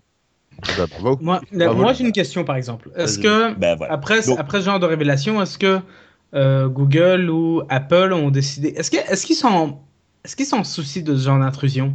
Voilà. Ou est-ce Déjà, que c'est les premiers à le faire. Bah, C'est alors- les premiers à aller euh, rapatrier tes données euh, où ils veulent quand ils Oui, veulent. hein. certes, certes, mais lorsqu'ils voient ce genre de choses, je me demande parce que évidemment ce genre de scandale arrive et euh, peut-être qu'il y a une espèce de réponse un peu un peu relation publique, mais est-ce qu'au final ils font quelque chose pour rétablir Est-ce que tu en avais entendu parler Non, j'en ai jamais entendu parler. Honnêtement, c'est la première fois que, que je vois euh, que je vois cette histoire-là apparaître. Donc, euh, pour Donc- moi, c'est j'en apprends. Donc j'aurais tendance à te répondre, ben si on évite d'en parler, c'est peut-être parce que quelque part ils n'ont pas de solution vraiment. Voilà, c'est-à-dire que le seul moyen d'arriver à éviter ce genre de choses, ce serait de faire des véritables tests sur les, euh, de faire des véritables tests sur les applications qu'on nous envoie. Euh, moi, j'avais envoyé il y a quelques années des applications pour le, le- le Windows Store. Euh, il m'avait mis une semaine et demie à les tester. J'ai renvoyé récemment une application sur le Windows Store. Elle est passée en une demi-journée. Alors, ou bien ils ont multiplié par, euh, ou bien ils ont multiplié par 8 le nombre de testeurs, ou bien ils ont amélioré les tests automatisés. Youpi, youpi, on est super balèze. Oui, oui, c'est ça. ou, euh, mais euh, ou bien, ou bien il a fallu aller plus vite parce qu'on veut plus d'applications et tout ça. Il y a des, moi, il y a de plus en plus d'applications. Le, le côté développement est euh, de plus en plus facile. Donc maintenant, n'importe qui, entre guillemets, peut développer une application et le soumettre à Apple en disant Hein, Regarde, je t'ai refait une nouvelle calculatrice et, et le soumettre, intérêt par intérêt. Euh, euh, Apple ou, euh, ou Google vont aller vérifier que c'est moi, qu'il n'y ait pas de grosses failles. Il Maintenant- vérifie même pas qu'elle fait les calculs. Hein. Il vérifie Oui, juste c'est ça, qu'il va mais- pas tenter de pirater ta machine. Mais tout. à la base, moi, à la base, c'est à peu près ça. C'est euh, de toute façon, on en reparlera quand on parlera, quand on fera notre émission sur les modèles économiques Mm. et sur tout ce qu'il peut y avoir à côté. La, la durée de vie d'une applica- d'une- d'une application sur un store ou d'un jeu sur Steam, c'est pas très très long. hein. C'est trois heures a priori. C'est euh, au Mhm. moment où tu le publies. Soit tu as de la chance et euh, et les gens vont aller regarder, cliquer et vont te le remettre en haut de la top liste des, euh, des applications téléchargées. Soit ben, tu vas moi, ton application elle va mourir, mais tu as à grosso modo trois heures avant qu'une autre application soit mise en avant. Euh, pour, euh, parce qu'il y a, il y, a, il y a énormément de personnes qui, euh, qui, publient, euh, qui Mm. publient des choses dessus. Quoi. Bah, ça, Voilà. il cherche la poule aux d'or, quoi. Oui. Bah, c'est ça, et puis bah, Ouais, donc, juste, là, juste il y ce a que je voulais la masse. quoi. Vas-y, pardon, Choupi. Donc voilà, donc là où je voulais en venir, c'est on va au devant de la multiplication de ce genre de cas. Le fait qu'il n'y ait pas eu de communication dessus, bon, on peut le comprendre aussi. Hein, les gars, ils ont un temps- intérêt justement à pas À à pas le pas, dire, à ouais. pas faire crever la poule aux œufs d'or justement. Mais euh, parce que c'est un argument de vente, dire j'ai 4 milliards d'implications sur mon t- disponibles sur mon téléphone, sauf que c'est quand la dernière fois que vous en avez utilisé plus de 40. C'est ça. Donc euh, Mm. en plus, je te dis pas la gueule de ta batterie si jamais il y a 40, surtout si c'est sur un Apple. Mm. Là, là, là. Donc Bah, euh, en même temps tout. C'est pas vrai. Je suis pas d'accord. Je suis pas très très Apple, mais non, les batteries, euh, les batteries Apple, elles tiennent plutôt pas mal. Non. Sont- C'est merdique. Non, non, non. bon, on en je, reparlera. pense un- que c'est, je pense que c'est pas forcément lié qu'à Apple, mais euh, de façon générale, les batteries de téléphone. euh, Celle du 6 Plus pourrait vous surprendre, hein, mais bon, on- on fera peut-être un, un podcast sur Apple. Non. Voilà, donc c'est on n'en fera pas de podcast sur Apple. Non, mais bon, Euh, allez. Donc, donc voilà, donc voilà. c'est pour vous dire, on va avoir la multiplication de ce genre de choses à l'avenir parce que il n'y a pas de moyen facile d'éviter ce genre de problème. Et donc, juste, c'est un petit peu comme, euh, bah, comme depuis le début du net. euh, Il faut faire attention à ce que vous téléchargez, ce que vous ouvrez comme message, euh, ce que vous téléchargez comme pièce jointe. Euh, Méfiez-vous d'un- d'une extension que vous connaissez pas. Donc ça, c'est un petit peu Mm. compliqué sur Apple, mais euh, JavaScript, JVS, exe, etc. C'est pour ça qu'ils ont viré Flash. Hein. Oui, donc euh, voilà, faites attention à ce que vous téléchargez. Euh, encore une fois, euh, ça, ça- ça part sur le. bah, des, des virus, il y en aura tout le temps. Il y aura Oui. toujours quelqu'un qui va essayer de pirater le système. C'est un peu le principe, c'est un petit peu le jeu. Puis s'ils passent Là, par ils un endroit, ils passeront par un autre, c'est-à-dire ils cherchent toujours des portes d'entrée, quoi. Voilà. Et après, moi, c'est sur la bonne. Moi, c'est euh, le net. On peut dire, oh là là, c'est compliqué. C'est toujours aussi à la bonne intelligence. Tu ne rép- moi, tu ne trouves pas forcément un mail de quelqu'un que tu connais pas, euh, qui, te, qui, qui vient de faire coucou alors que tu le connaissais de nulle part. et qu'il y a une pièce jointe. avec une pièce jointe. Tu vas pas télécharger une application qui parle de- par défaut. Ils sont de plus en plus euh, finaux, donc euh, ils vont te dire oh là là, regarde, tiens, re- t'es- ton- des, bon, des, euh, des mails de phishing, on en reçoit tous. Sur oh mais regarde tu vas avoir euh, tes, tes impôts tes, tes impôts te disent que tu, tu, tu vas être remboursé de 43 euros tu as envie de cliquer pour y aller C'est incroyable impôts- le les millions de lingots d'or qu'il y a en Afrique en ce moment prêts à Voilà, être c'est sortis. ça. Ah, bah oui. À condition impôts, que, tu donnes un, que tu donnes un billet de 10 000 euros et que. Tu voulais Les dire que, impôts- tout- que toutes les Californiennes qui veulent rentrer en contact avec moi, c'est pas des vrais c'est moi Et moi, je vais vous le dire, j'ai été euh, au moins 30 fois le mi- millionième visiteur d'un site pour gagner un iPad, donc euh, je suis assez content. Moi, chez moi, j'ai maintenant j'ai une trentaine d'iPads à vendre. tu, tu fais Ah, des meubles avec. C'est toi qui les as en fait. C'est ça. Donc voilà, euh, voilà pour les chroniques. Donc moi je voulais parler un petit peu de Psychopath, qui est une série que j'aime bien. J'en parlerai la prochaine fois parce qu'on a un petit peu éclaté les délais. Euh, cela dit, si vous la regardez, c'est une série animée qui est vraiment plutôt sympa. Donc bah, allez jeter un œil et puis euh, je Et- vous la redécrirai plus en détail la prochaine fois. Juste ajouter qu'elle est dispo sur Netflix, donc si vous avez Netflix, vous Voilà. pouvez aller tout de suite jeter un œil. C'était, euh, c'était, euh, j'ai découvert il y a pas longtemps que ça c'était passé sur France 4 aussi. euh, J'étais passé à côté. Ah, carrément. Ça, s'était passé, c'est sorti en 2012, je crois, la, le pre- la première fois. C'est vraiment une très bonne série. Je vais juste faire, entre guillemets, la ligne de conclusion que j'avais donnée. C'est la meilleure série animée, une des meilleures séries animées que j'ai vues depuis que j'avais vu Death Note, que j'avais lu en manga. Et, euh, mais la série animée n'était pas trop dégueulasse non plus.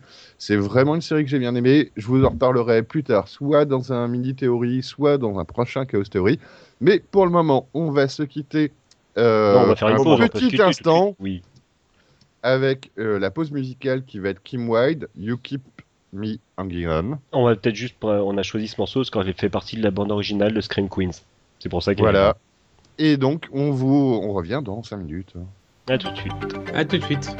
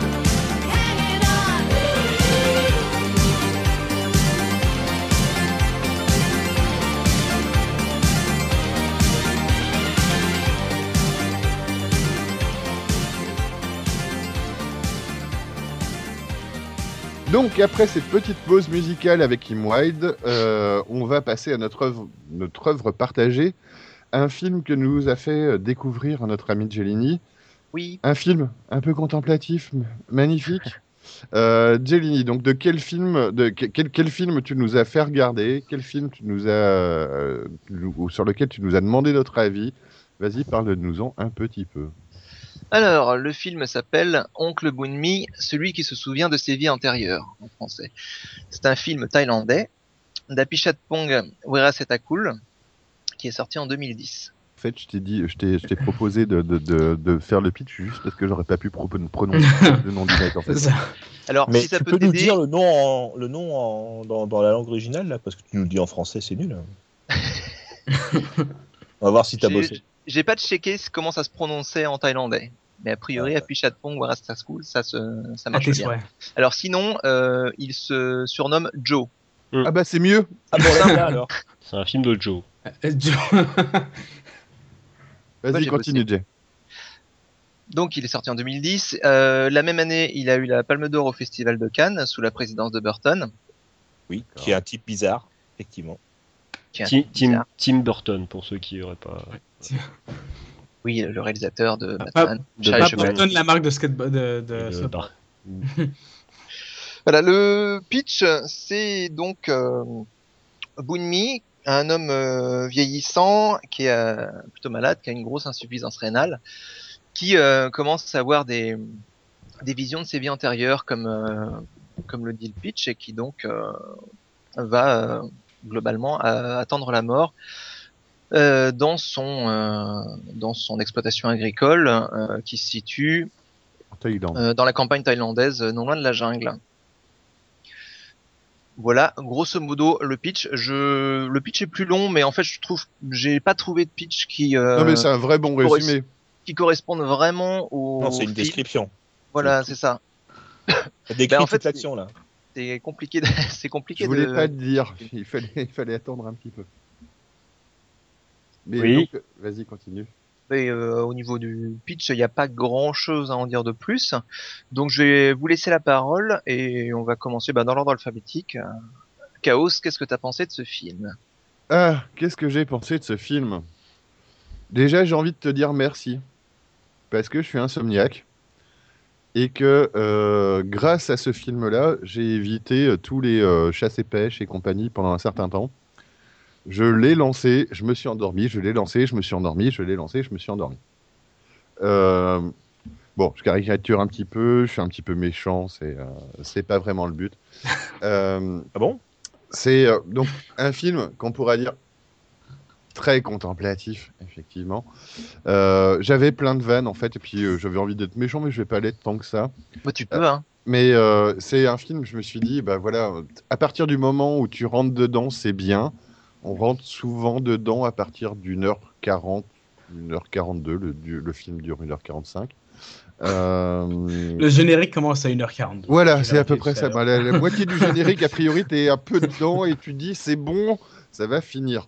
Quand tu Euh, commences à balancer de la pop thaïlandaise, c'est ça? Oui, c'est ça. Euh, et en fait, euh, je, me, je me suis rendu compte que, euh, à, à l'inverse, euh, non, c'est pas moi, euh, c'est pas plus ça avance, plus tu rentres dedans. Moi, je suis relativement rentré dedans rapidement. J'ai bien aimé, donc euh, euh, on se retrouve, on se retrouve très rapidement sur sur un repas de, de famille. Donc, euh, ouais, c'est euh, donc quand on dit que c'est contemplatif, c'est que tu, tu as beaucoup de moments. Les moments filmés sont pas euh, sont doucement mais pas trop vite, si tu veux. C'est euh, Surtout qu'à ce moment-là, c'est des plans séquences. voilà, c'est faut pas voilà, on a plein de pellicules, il faut qu'on l'use, on a on a un budget pellicule, euh, faut qu'on l'utilise. Donc on va passer une petite un petit quart d'heure sur euh, une scène avec euh, des oiseaux qui volent. Je caricature un petit peu mais c'est pas loin de ça. Euh, jusqu'à un moment où que moi j'ai trouvé très bien et je moi, c'est ce qui m'attriste un petit peu dans ce film. C'est peut-être le seul moment que j'aime bien que j'ai bien aimé. C'est un repas de famille où euh, donc ce mec mourant va se retrouver euh, en train de manger avec, je crois, sa belle-sœur et son neveu, si je ne m'abuse, et va voir apparaître euh, le fantôme de sa femme. Donc là, tu oh, mon Dieu, un petit peu de science-fiction, un petit peu de, de quelque chose bizarre. Donc bon, pourquoi pas. Mais c'est toujours très serein. C'est ça que j'aime bien. Moi, c'est ça que j'ai bien aimé dans le film. C'est serein, c'est calme et, euh, dans un monde où tout va vite tout le temps, où on en a marre que de courir partout. euh, j'ai failli bien aimer ce film-là parce parce que ça prenait le temps. De, il y a un truc qui s'est cassé la gueule. Je ne sais pas chez qui, mais c'est pas grave. Euh, donc j'ai bien aimé, euh, bah, j'ai bien aimé ça. Et euh, et puis après, on, on sombre un petit peu plus dans l'étrange où on a un Wookie avec des yeux de Jawa, donc un homme singe, un, un homme singe avec les yeux rouges qui débarque et qui se trouve être le fils du mourant.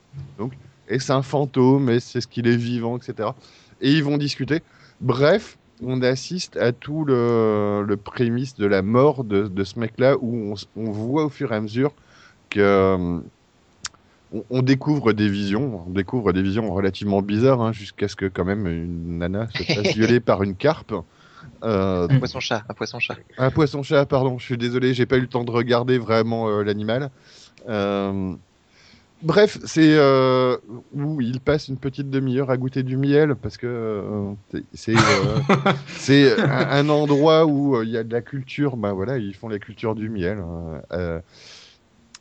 J'ai bien aimé, ça pouvait être très poétique. C'est c'est un film qui aurait pu me plaire et je pense que il m'a plu jusqu'à la moitié, quasi où il y avait peut-être un petit peu de surnaturel dedans, où il y avait un petit peu d'onirisme et de, de, de choses qui, euh, bah voilà, vu que l'action n'est pas très rapide, te donnaient un petit peu de, trucs à penser, de trucs à regarder.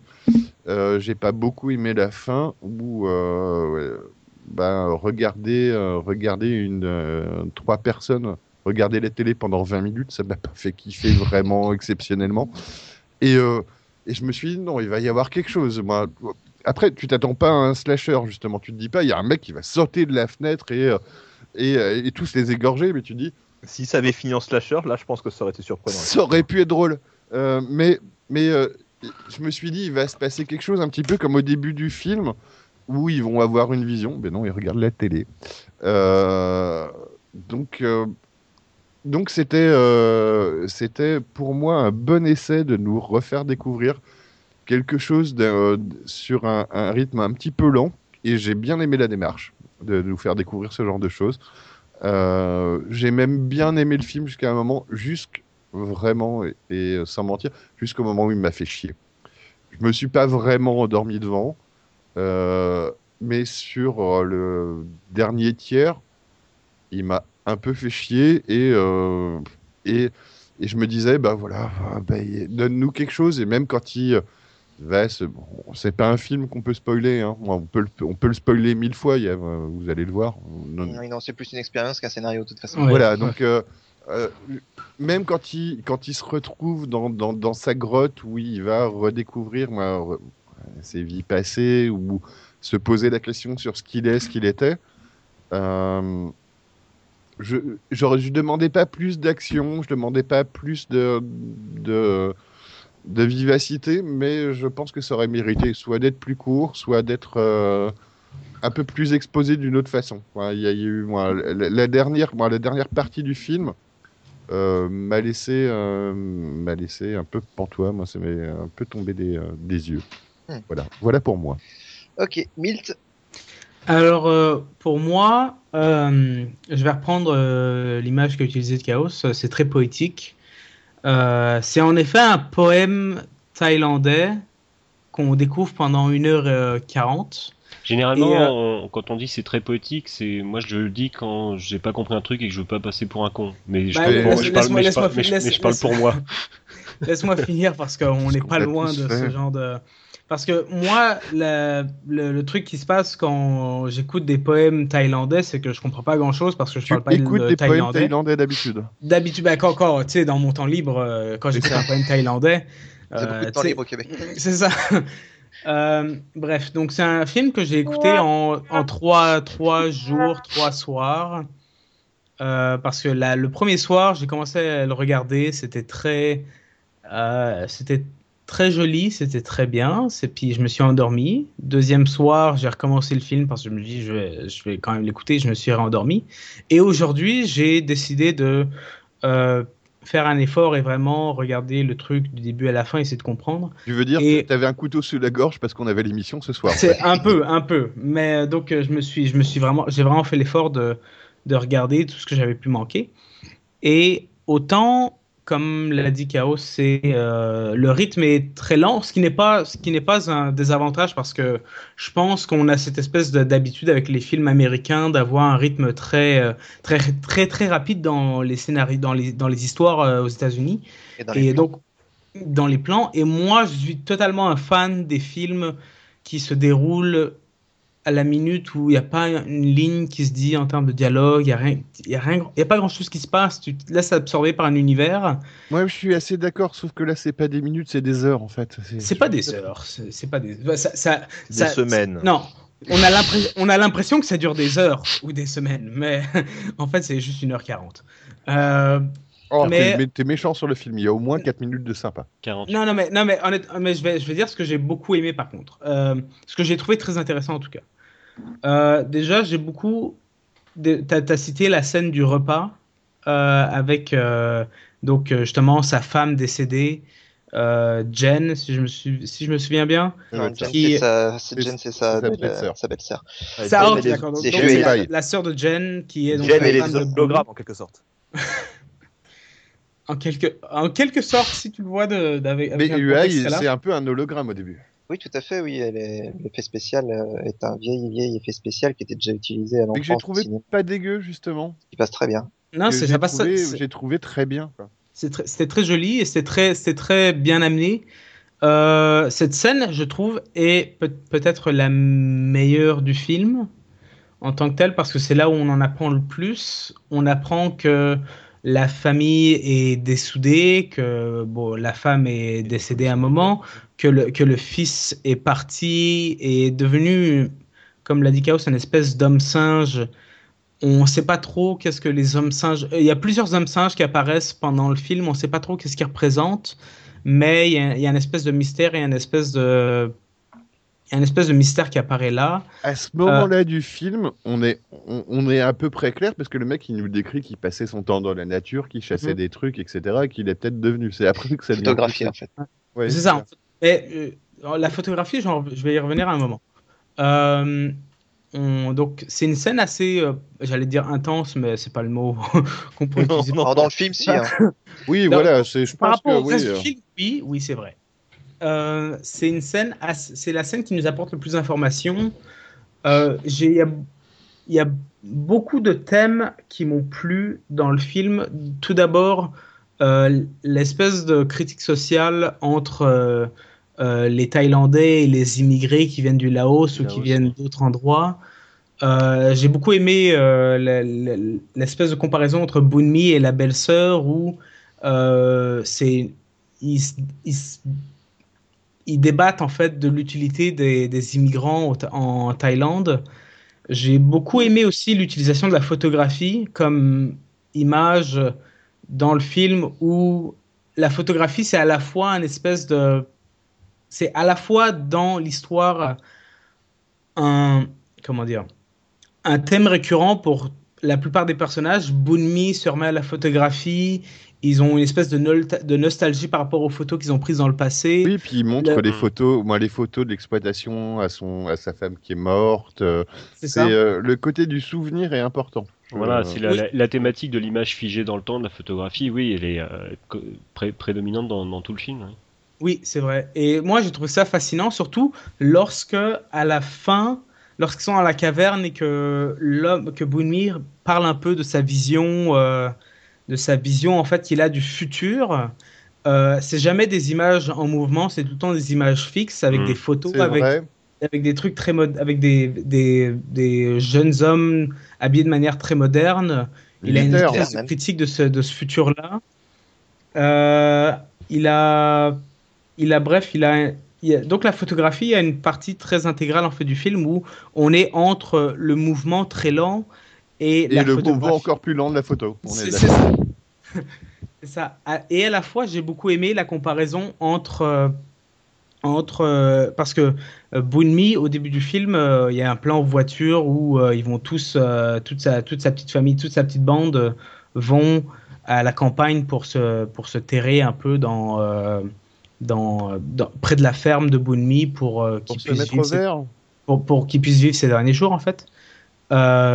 Et à la toute fin, euh, Jen et je me souviens plus du nom du mec, mais euh, ils retournent euh, pas loin de la ville. Bah, ils retournent à la ville, ils vont au temple, ils vont au bar et euh, où Ils tu vont vois. dans l'hôtel où ils regardent la télé pendant 20 minutes.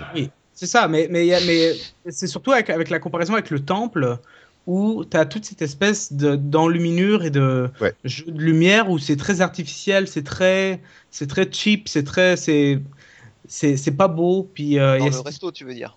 Non, pas dans le resto, dans, tu sais, dans, Dans le, le temple. Dans le Dans le temple, et- bah, le temple, t'as des, euh, t'as des loupiottes version Ouais, euh, Noël, c'est- euh, Noël de bas étage. C'est ça, c'est ça. donc, Ah oui, euh, pendant la crémation. C'est ça. la- Pendant le- la pendant- cérémonie funèbre, vous voulez dire C'est ça. Oui, tout C'est à fait. ça. D'accord, Et pas donc, pendant que tout- le neveu est dans le temple. Non, non, c'est ça. Et donc, il y a cette comparaison entre la quiétude de la nature et la beauté de la nature et ce côté vraiment cheapos des lumières de Noël qui sont à côté du cercueil.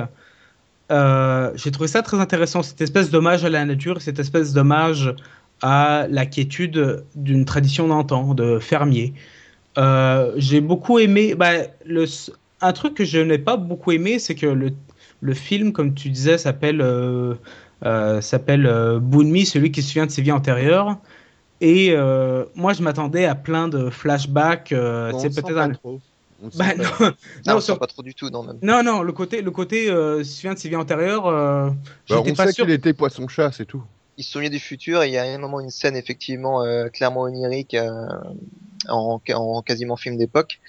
Mais sinon, euh, Enfin, on sait pas s'il était poisson-chat ou s'il était princesse. C'est ouais, ça. ou les deux, ou les deux. Ou les deux. Ou s'il était, ou s'il était esclave qui, qui, qui portait la, Tout à- Tout à fait. la- la- la- le carrosse. Hmm. Euh, donc le côté, le côté mystérieux de la signification de toutes les scènes est un peu, est un peu comment dire, je vais pas, je vais pas dire, c'est pas mauvais parce que c'est très, c'est parce que on sait parce que le, le problème c'est ça, c'est qu'on on ne sait pas qu'est-ce qui relie, parce que vu qu'on on voit ça avec une attitude un peu européenne ou un peu occidentale, on n'a pas cette connexion soit spirituelle, soit euh, culturelle avec les images qu'ont les Thaïlandais. Il nous manque des clés, c'est ça que tu veux dire. Hmm. C'est ça, il nous manque des clés. Et c'est un peu ça qui m'a perdu dans le film, avec raison, j'imagine, parce que évidemment, euh, on s'attend pas à ce qu'un occidental comprenne absolument toutes les références que les Thaïlandais puissent avoir. Mais euh, honnêtement, mis à part la longueur et la lenteur en fait du film, j'ai beaucoup aimé les thèmes qui ont été absorbés, puis j'aurais vraiment voulu savoir un peu la symbolique des hommes singes, parce que j'ai vraiment l'impression qu'il y a un côté, les hommes singes sont vraiment reliés à peut-être euh, le... Bah, on, va, Euh, on va tous donner notre avis, puis après Ouais. on, Ouais, refait un, petit débat tous ensemble. C'est ça, bah, bah, bah, mais, ok, mais je vais juste donner mon avis sur les hommes singes. Pour moi, les hommes singes, c'est une espèce de représentation des personnes qui sont dans l'au-delà et euh, qui observent une personne vivante faire la transition entre la vie et l'au-delà, ce qu'il y a après la mort.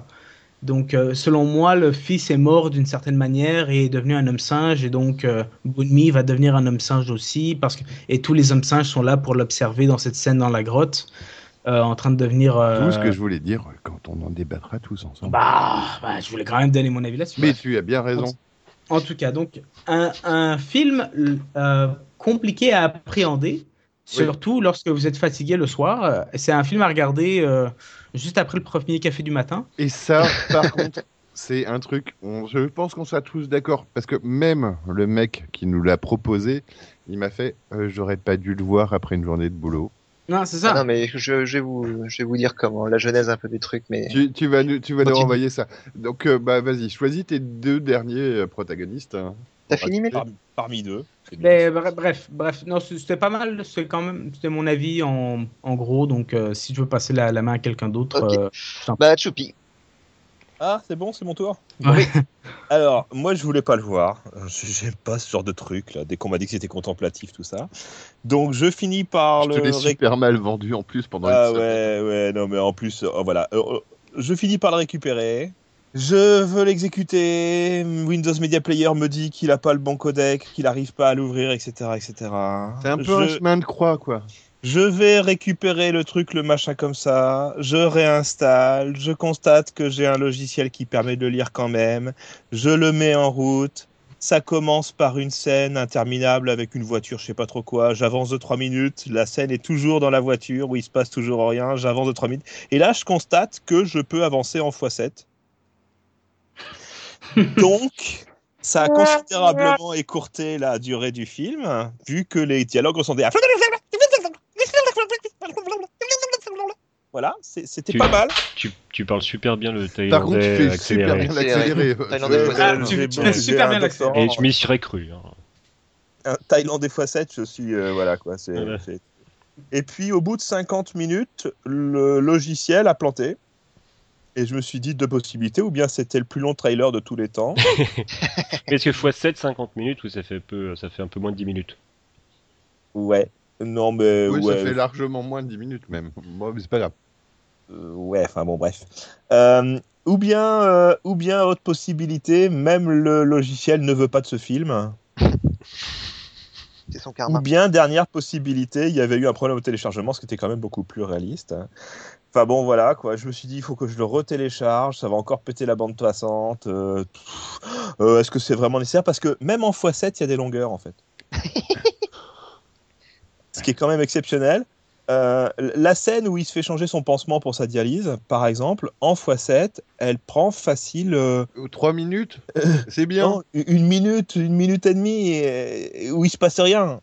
Où il se passe rien. Ah si, ils échangent des, des- des discussions d'usage du style euh, comment ça va, il fait beau, ah bon, je vais pas remarqué, ah là là, je vais mourir un jour, mais vous en faites pas, monsieur, ça arrive à tout le monde. Au revoir, monsieur, quoi.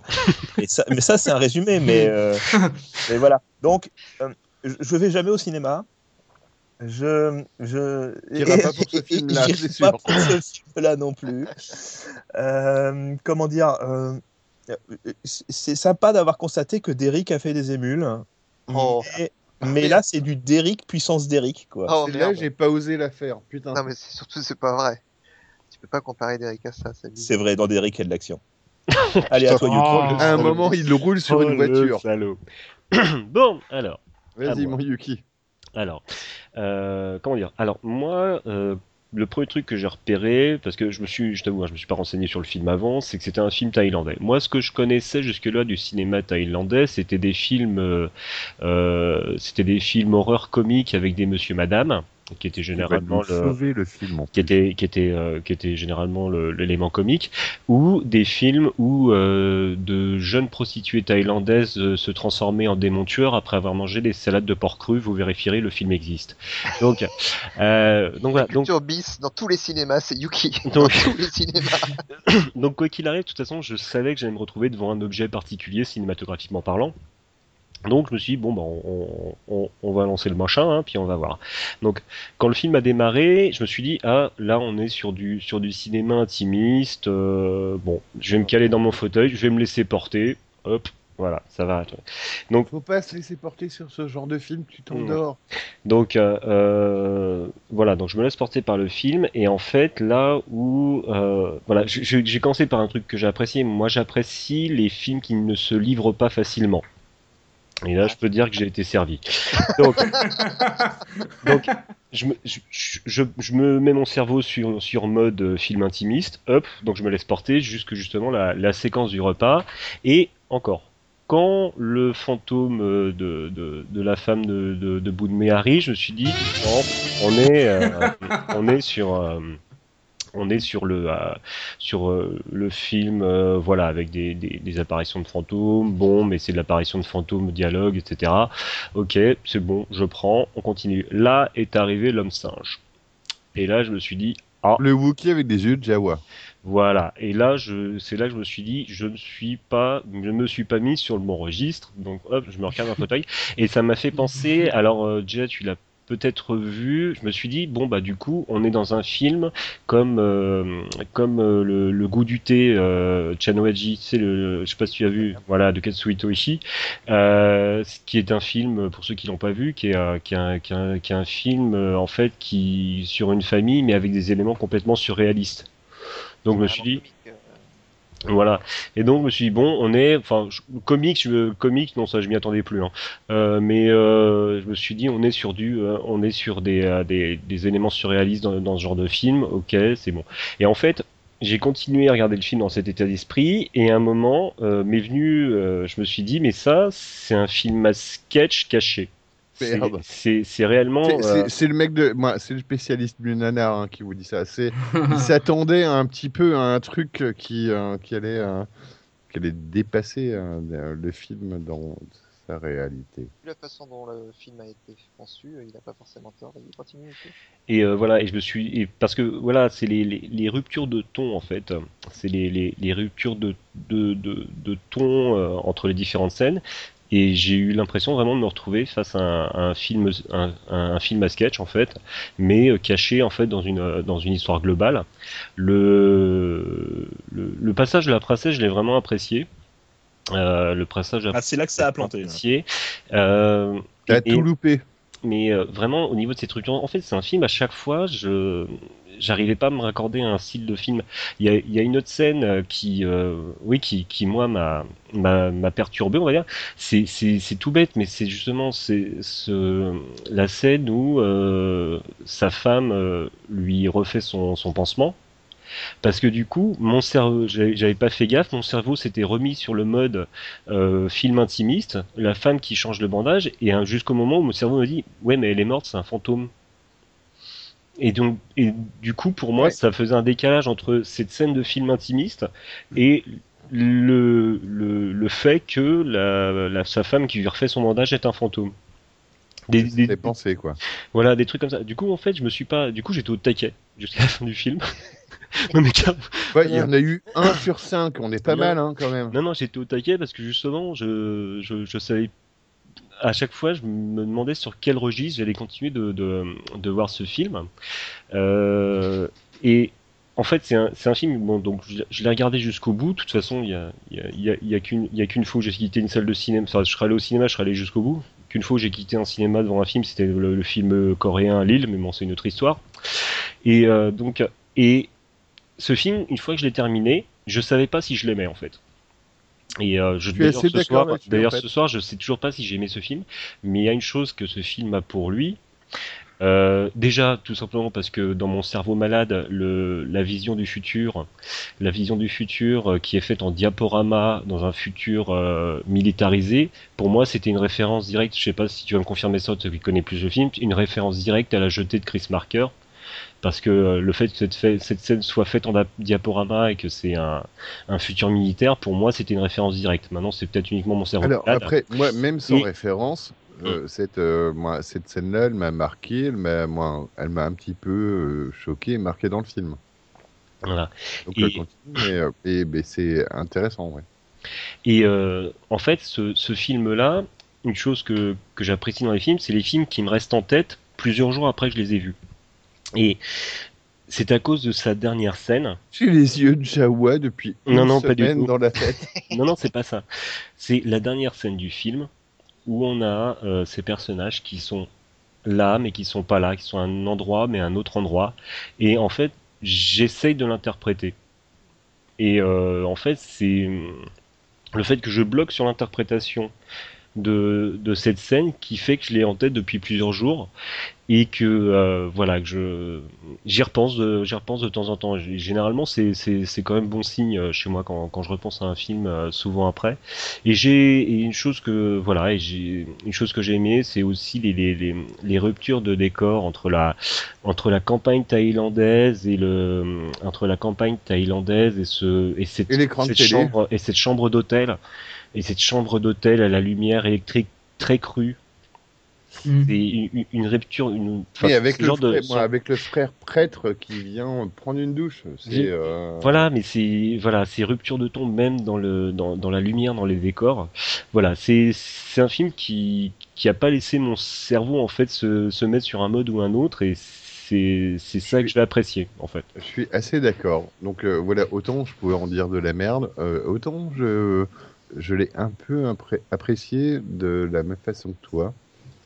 Sur euh, moi, sur moi, moi, il, il m'a laissé une empreinte. Donc euh, Mm. voilà, Jay, t'as gagné, t'as gagné ton pari. ton, ton film, il nous a marqué.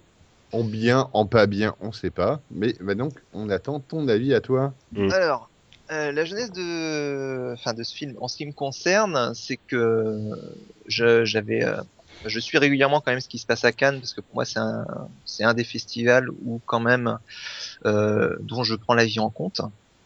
Ce qui n'est plus trop le cas des, ce qui n'a jamais été le cas des Oscars et ce qui est plus trop le cas des Césars, par exemple. Euh, et en l'occurrence, je voulais, j'avais envie de voir ce film parce que je connaissais pas du tout le cinéma thaïlandais. J'avais, j'ai pas Ah vu non, ses pardon. autres films du tout. Euh, et donc je vais voir ce qu'il il est passé à la télé euh, deux ou trois ans après après être sorti au cinéma. J'ai voulu le regarder en rentrant du boulot. Euh, j'ai vu la première scène avec euh, la vache, puis euh, le repas est arrivé. Alors pareil, comme vous, hein, très enthousiasmé par ce qui se passe à ce moment-là. Puis je me suis endormi. Voilà, le, le repas et après tu dors. C'est bien. Puis je me suis endormi. Et donc je me suis toujours dit bon ce film quand même il faut que je le vois un jour parce que là, ça avait l'air très intéressant et je regrette de m'être endormi parce qu'effectivement ça c'est indéniable le rythme du film est hyper lent. Euh, en plus euh, au début euh, les premières scènes se font un coup de plan séquence. Donc euh, pour ceux qui savent pas ce que c'est c'est un plan qui n'a pas de c'est une scène qui n'a pas de changement de plan. Donc euh, la caméra est en continu ce qui donne euh, beaucoup d'intensité à une scène mais euh, ce qui peut aussi donner euh, donne beaucoup, de lenteur. à rien, là, et s'il n'y a pas coup, beaucoup de rythme dans la scène, c'est effectivement ça, tu- vous pouvez piquer du nez. En En l'occurrence, x7, c'est beaucoup mieux. hein. ça marche. En euh, x7, ouais, mais moi je vote pour le x7. Hein, Ça donne un côté, ça donne un côté cinéma vérité dans la mesure où la- l'action qui se passe est en temps réel en fait. Tout à fait. Tout à fait. Et ça, ça peut être très En x7, utilisé oui, aussi dans c'est en temps réel. Si vous voulez voir de très beaux plans séquences, regardez euh, Les Fils de l'Homme, par exemple. Tout à fait. Euh, pas un film de super-héros en plan séquence unique. euh, Ça m'étonnerait, non. Les films de super-héros, C'est- au contraire. c'est- en fois de- 80. de- Tu fais- surtout tu- pas plus de 5 secondes. Tu fais, Non, non, non, mais non. il fait référence à Birdman, qui est pas réellement un film de super-héros. Ah. Voilà. D'accord. Voilà, Voilà. ça, ça- Tu peux tout continuer. le monde d'accord, on continue. Donc vas-y, Jay.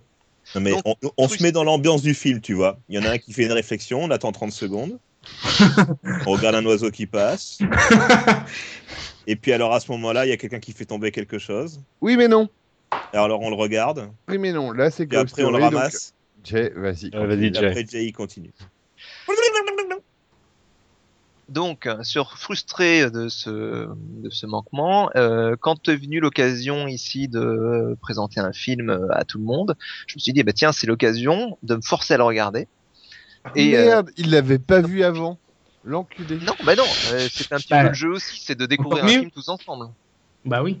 Oui, oui. Je voulais pas- mais je voulais moi, pas juste pensais vous faire tu- découvrir tu un truc vu. découvrir un truc que t'aimais bien, que tu connaissais. Non, tu l'avais à peine Non. découvert. Par Bravo. contre, je me fie à la Bravo, Tim Burton. Et au Oui. jury du Festival de Cannes. Enfin, c'est quand même une palme d'or, c'est pas n'importe quoi, je me tendais pas à vous, à vous proposer Et- une merde sans Et alors, pas Et trop comment tu et comment tu l'as interprété toi ce film justement et comme voilà et comment tu as interprété ce film et principalement celle qui me perturbe toujours cette euh, cette scène finale? Alors, par deux nouvelles fois avec le sommeil, Mm. parce que je me suis de nouveau, à part deux fois, endormi devant. Euh, et puis, je me suis décidé à le regarder un week-end euh, pendant la journée, c'est une meilleure idée. Et sur mon ordi et non dans mon canapé, histoire de, de mettre toutes les chances. Du coup, j'ai pu le voir en entier. Et avec euh, des, des, des, des électrolyses qui me, qui me foutaient des décharges, je fermais les yeux. Quand même pas.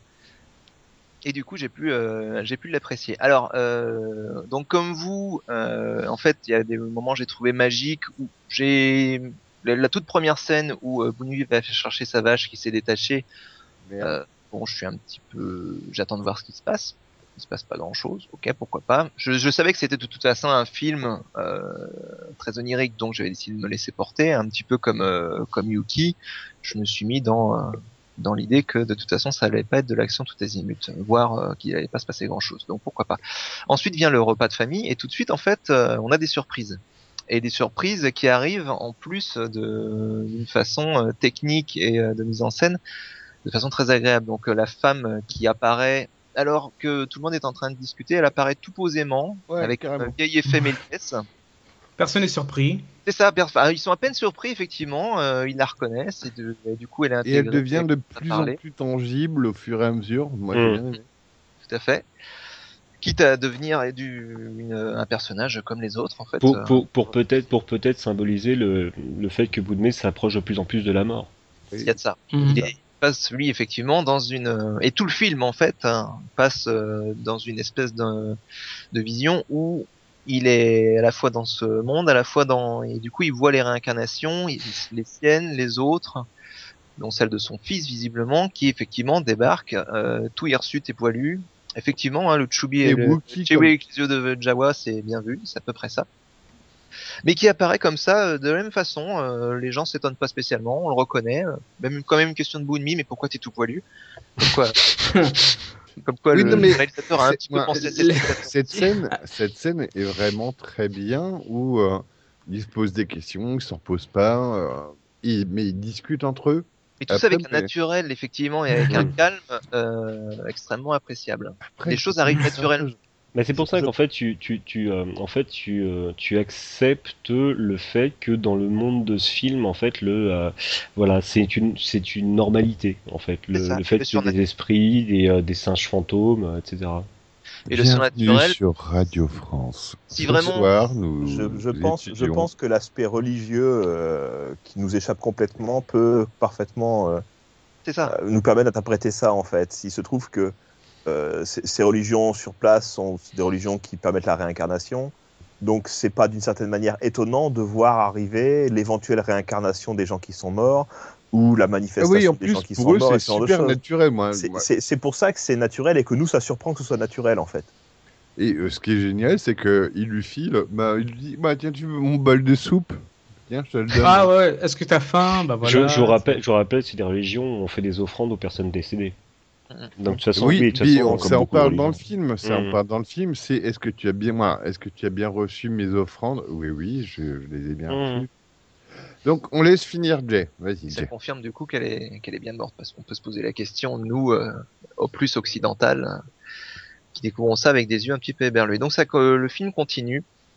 Et euh, moi, de la même façon que que Chaos, euh, il y a quand même des parties qui m'ont fait chier en fait. Euh, outre, alors je vais quand même, euh, je vais quand même euh, Toutes les minutes entre la première et la 143. Je vais quand même insister sur le fait que même si ça m'a pas, euh, ça m'a un peu enthousiasmé, on peut pas critiquer la photo de ce film. Mais non, elle est belle. C'est Elle est bon. superbe. Il y a vraiment des moments, vraiment des euh, moments, euh, des moments magiques et superbes, des, de magnifiques tableaux. En Et en revanche, fait, si on peut la, on, on peut, on peut, euh, on peut la critiquer parce qu'elle est belle euh, à un moment et au- et à la fin, non, elle est super pas belle. Il y a rien. non, non, la photo reste belle. Ah Euh, c'est- justement le juste contraste le- est fait exprès. la photo Et- reste belle. C'est juste le, c'est juste le décor qui lui est hideux. Donc on va reparler photo, mais euh, mais un plan fixe sur euh, trois mecs qui regardent la télé, c'est pas un plan photo. Bah, moi, honnêtement, je, pas- honnêtement, je pense, euh, je, suis, je suis pas d'accord avec toi. Je pense que, au contraire, le contraste c'est là pour une raison. Justement, des, des, des, des personnes vivantes mais euh, qui ne bougent pas, c'est c'est de la photographie. C'est vrai. D'accord, je me ta gueule. Voilà. Oui, donc le, tout le passage euh, du voyage en lui-même, puisque Bunmi, au bout d'un moment, décide euh, de voyager jusqu'à ce qu'il pense être euh, la source, ce qu'il croit être la source d'une de ses vies antérieures, voire de sa première vie, donc à savoir une grotte euh, dans, au milieu de la jungle. Et donc ils vont voyager euh, à peu près sans dialogue, euh, au milieu de la jungle, puis traverser une grotte jusqu'à s'arrêter où, on, et où on va avoir de nouvelles visions. Euh, ce passage-là m'a m'a fait chier en fait globalement parce que parce que je j'y retrouvais pas la magie du de la première partie du film déjà. Mais on est, euh, je pense que euh, moi on va, on, on va, on va voter, mais euh, je pense qu'on est à peu près tous d'accord. Moi le début euh, j'ai bien aimé. Alors je tiens à dire que j'ai beaucoup aimé par contre le passage euh, De la de truite, avec la avec hein. princesse Poisson chat toujours. Qui euh, elle était qu'elle était très belle. J'ai bien aimé aussi, mais moi, c'est euh, c'est euh, quand, quand je disais on, on va découvrir le film sur la fin, une fois qu'on est lancé. En fait, non, non, non, non, le, le début du film est vachement mieux, en fait. Bah, en fait la fin est un retour à la réalité euh, Mm. et à la réalité euh, dire, Sans mystère. tous les jours thaïlandaise sans mystère effectivement euh, où tu retrouves effectivement euh, les trois les trois membres de la famille euh, qui étaient euh, les trois membres de la famille euh, de Bunmi euh, dans une ambiance, dans un petit hôtel. euh, puis ensuite, il y en a deux qui vont aller au, dans un resto karaoké. euh, tout est criard, il y a des petites loupiottes de Noël partout. euh, aucune cohérence au niveau, euh, au niveau euh, couleur, décoration. C'est absolument affreux avec une espèce de pop thaïlandaise. euh. Décidément, l'Asie, c'est pas ça au niveau de la musique, hein, semble-t-il.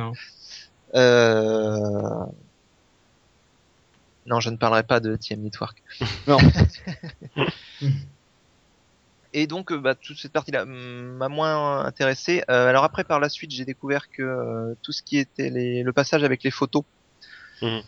euh, comme tu disais, référence à Chris Marker, je pense que c'est moins une référence, même si ça peut l'être, que euh, une référence au contexte euh, Oui, dans lequel bien a- sûr. pendant lequel a été filmé le, Mhm. Le, le long métrage, dans le sens où euh, c'était un peu le bordel en Thaïlande à ce moment-là. Mhm. Et donc, euh, je pense que c'est très lié. D'ailleurs, euh, Bunmi, euh, au début du film, euh, il fait, réfé- fait référence au passé de la Thaïlande en disant que Ouais. euh, ça va être son karma qu'il a tué trop de communistes. Mm. Tante euh, Jen qui lui dit que bon, c'est pas grave, c'était pour le bien du pays, etc. Lui, il est pas sûr. En même temps, Bon, c'est les il y a une communistes. petite, euh, Il y a Donc, effectivement il y a euh, un de- truc, euh, remise en Mm. question. une Mm. question que je me pose. Jay, est-ce que tu conseilles vraiment à tes amis ou pas ce film? Ça dépend lesquels. Je, le conseille, je le con- je les conseille. Comment ça, ça dépend lesquels je le, oui, ça dépend lesquels. Je le conseille aux Ceux curieux. que t'aimes, euh, ceux, ceux que j'aime pas, je leur conseille. Moi, je le, moi, je, voilà. euh, On va lui laisser, Je le par- à ceux laisser parler. Voilà. Je le conseille à ceux euh, qui n'ont pas peur de faire des expériences en termes de cinéma en fait, Hmm euh, qui n'ont pas peur de d'aller dans des dans des œuvres qui sont pas du tout euh, c'est d'un côté un petit peu, euh, je regarde le cinéma et euh, j'ai- je regarde si j'aime bien ou pas. Moi, d'un point de vue première approche, euh, je tombe sur le film, j'aime bien ou pas. Est-ce que tu le conseilles ou pas? Est-ce que Euh. tu conseilles à moi à quelqu'un d'aller le voir? Moi, moi, il tombe sur l'affiche, il va le voir ou pas? Je conseille pas tout azimut, non.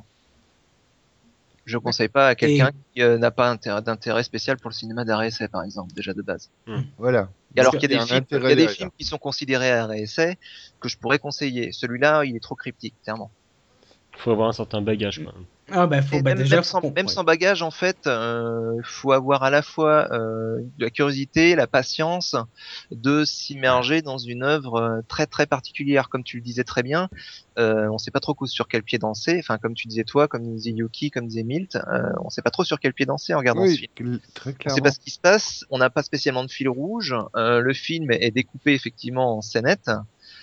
Euh, le, le réalisateur l'a dit, hein, qu'il a découpé son film en six bobines, ce qu'il appelait des bobines, et qui sont pas faites de la même façon à chaque fois. Ce qui fait que le, le film est à la fois haché. euh, on a un suivi avec une histoire et des personnages. Bon, par contre, le, le jeu, même s'il est minimaliste, moi j'ai trouvé que les acteurs, Ouais, moi, j'ai trouvé que pas mal. très, hein. Mais euh, quant à le conseiller, euh, ouais, si vous êtes curieux, quoi. Eh, Parce que moi, moi pour rebondir sur l'idée, sur l'idée de euh, recommander ce film-là ou pas, avant de le regarder, j'ai demandé à un de mes amis de ma classe qui est thaïlandais, ah, est-ce que tu as entendu parler de ce film-là? Euh, Mon oncle Boon- euh, Boonmi, puis il me dit, ah oui, man, man, faut que tu regardes ce film-là, c'est, faut que tu le regardes vraiment avec un système sonore intense, un grand écran, il faut que ce soit Ah en oui. noir, Ah oui. parce que c'est vraiment, vraiment quelque chose de spécial, puis il avait l'air vraiment très enthousiaste à euh, à l'idée que je regarde ce film. Donc, après l'avoir vu, été un peu déçu par rapport à son enthousiasme. Mm. Et je pense que, en tout cas pour les gens ici en Occident, y a, on, on manque, comme m'a dit Yuki, on, on manque des clés, on manque des références, on manque euh, un, un parcours culturel que les Thaïlandais ont et qu'on n'a pas. Donc, évidemment que pour nous, ça va pas nous parler et on va juste pas l'aimer, mais ou en- s'endormir euh, comme beaucoup l'ont fait. Et euh, bah ça arrive. Mais autant je pense pas que ça en fasse un mauvais film. Et Non, je pense et je pense que il y a beaucoup d'attraits que ce film a qu'on peut manquer par accident. Je pense que c'est typiquement un film qui demande plus, déjà plusieurs visionnages. Et non Oh. un seul. Euh, Eh ben, moi, je l'ai vu plein de fois. hein. Pas que les dix premières minutes, quand même. dans son entier. Euh, c'est bien ce que tu dis aussi euh, par rapport à ton collègue thaïlandais qui t'a conseillé de le voir avec un bon son parce que le son de ce film est très discret mais extrêmement travaillé. Je sais pas si vous avez fait gaffe, il n'y a pas quasiment pas de musique. Il y a de la musique Si, seulement à deux moments la toute fin. Et euh, Ah, Et c'est à un de la moment musique donné, pour quand, faire euh, contraste. quand il rêve dans son hamac, il y a un tout petit son de, de sitar euh, Et en dans le plus, fond, moi, j'adore les musiques. J'adore les musiques des, des prêtres quand il, quand il est dans le temple. J'aime beaucoup. Et mais sinon, en revanche, il y a toujours un espèce de vombissement. Il a dit qu'il a pensé à Carpenter euh, quand il a fait ça. Ça va te plaire, euh, Yuki Mm. Il y a, il y a souvent un espèce de vombissement euh, qui sert de, euh, de support sonore en fait euh, à ce qui se passe. Mais euh, c'est c'est très subtil, hein. Mais mais ça ça joue de l'ambiance du film. Ça participe plutôt de l'ambiance du film. Bon, très bien. Et on va conclure là-dessus.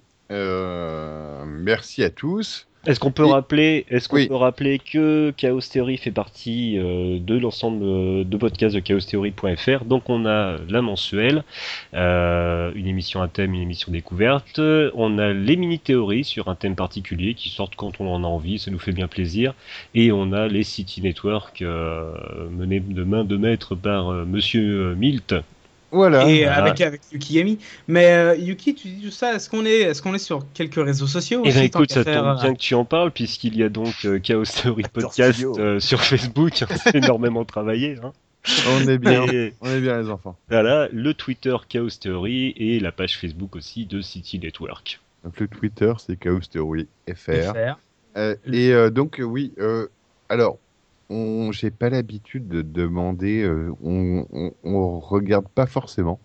Mais si vous avez envie de nous mettre des étoiles, sur, bon, bah, vu que c'est un peu la mode, si vous avez envie de nous mettre des étoiles sur iTunes, on regarde pas forcément, mais faites-le quand même. Ça nous fera Ouais, plaisir. euh, pas juste deux, hein, mettez-en 4 ou Ouais, 5. cinq, mais ouais, t'es- mais ouais, t'es les gens, mais voilà. Ça vous coûte rien. donc, vous avez le droit. ben, voilà, le, le podcast, il a un an et demi. On a un- peut-être un peu envie que vous nous aimez bien, donc euh, vous avez le droit de le dire. Donc, aimez-nous bien, des faites des likes sur. Facebook, euh, faites des lives sur Twitter. Et faites-nous des commentaires, même si c'est pour nous dire qu'on est naze, mais faites Oui. des commentaires. Ouais. euh, faites des commentaires. On se rend compte qu'il y a plein de gens qui nous écoutent et qui, euh, qui, qui nous disent des trucs quand on les rencontre. Ils font Mais, mais pourquoi vous les avez pas fait dans les commentaires? Donc, allons, allez-y. Et donc, on vous souhaite une très bonne soirée et euh, on vous retrouve dans moins d'un mois sur un podcast un petit peu à thème qui sera enfin, enfin, enfin le podcast Star Wars. On va le faire. Ah bah, Voilà. même. Yeah. On a déjà dit ça. Finalement. Non, bon, on va le faire. C'est bon. On va le faire. Mais on n'a pas le choix. Voilà. Allez, bonne soirée tout le monde. Ciao. Bye Bye bye. bye. Salut, Salut. allez voir des films différents. Oui, mais pas celui-là. Ha ha ha!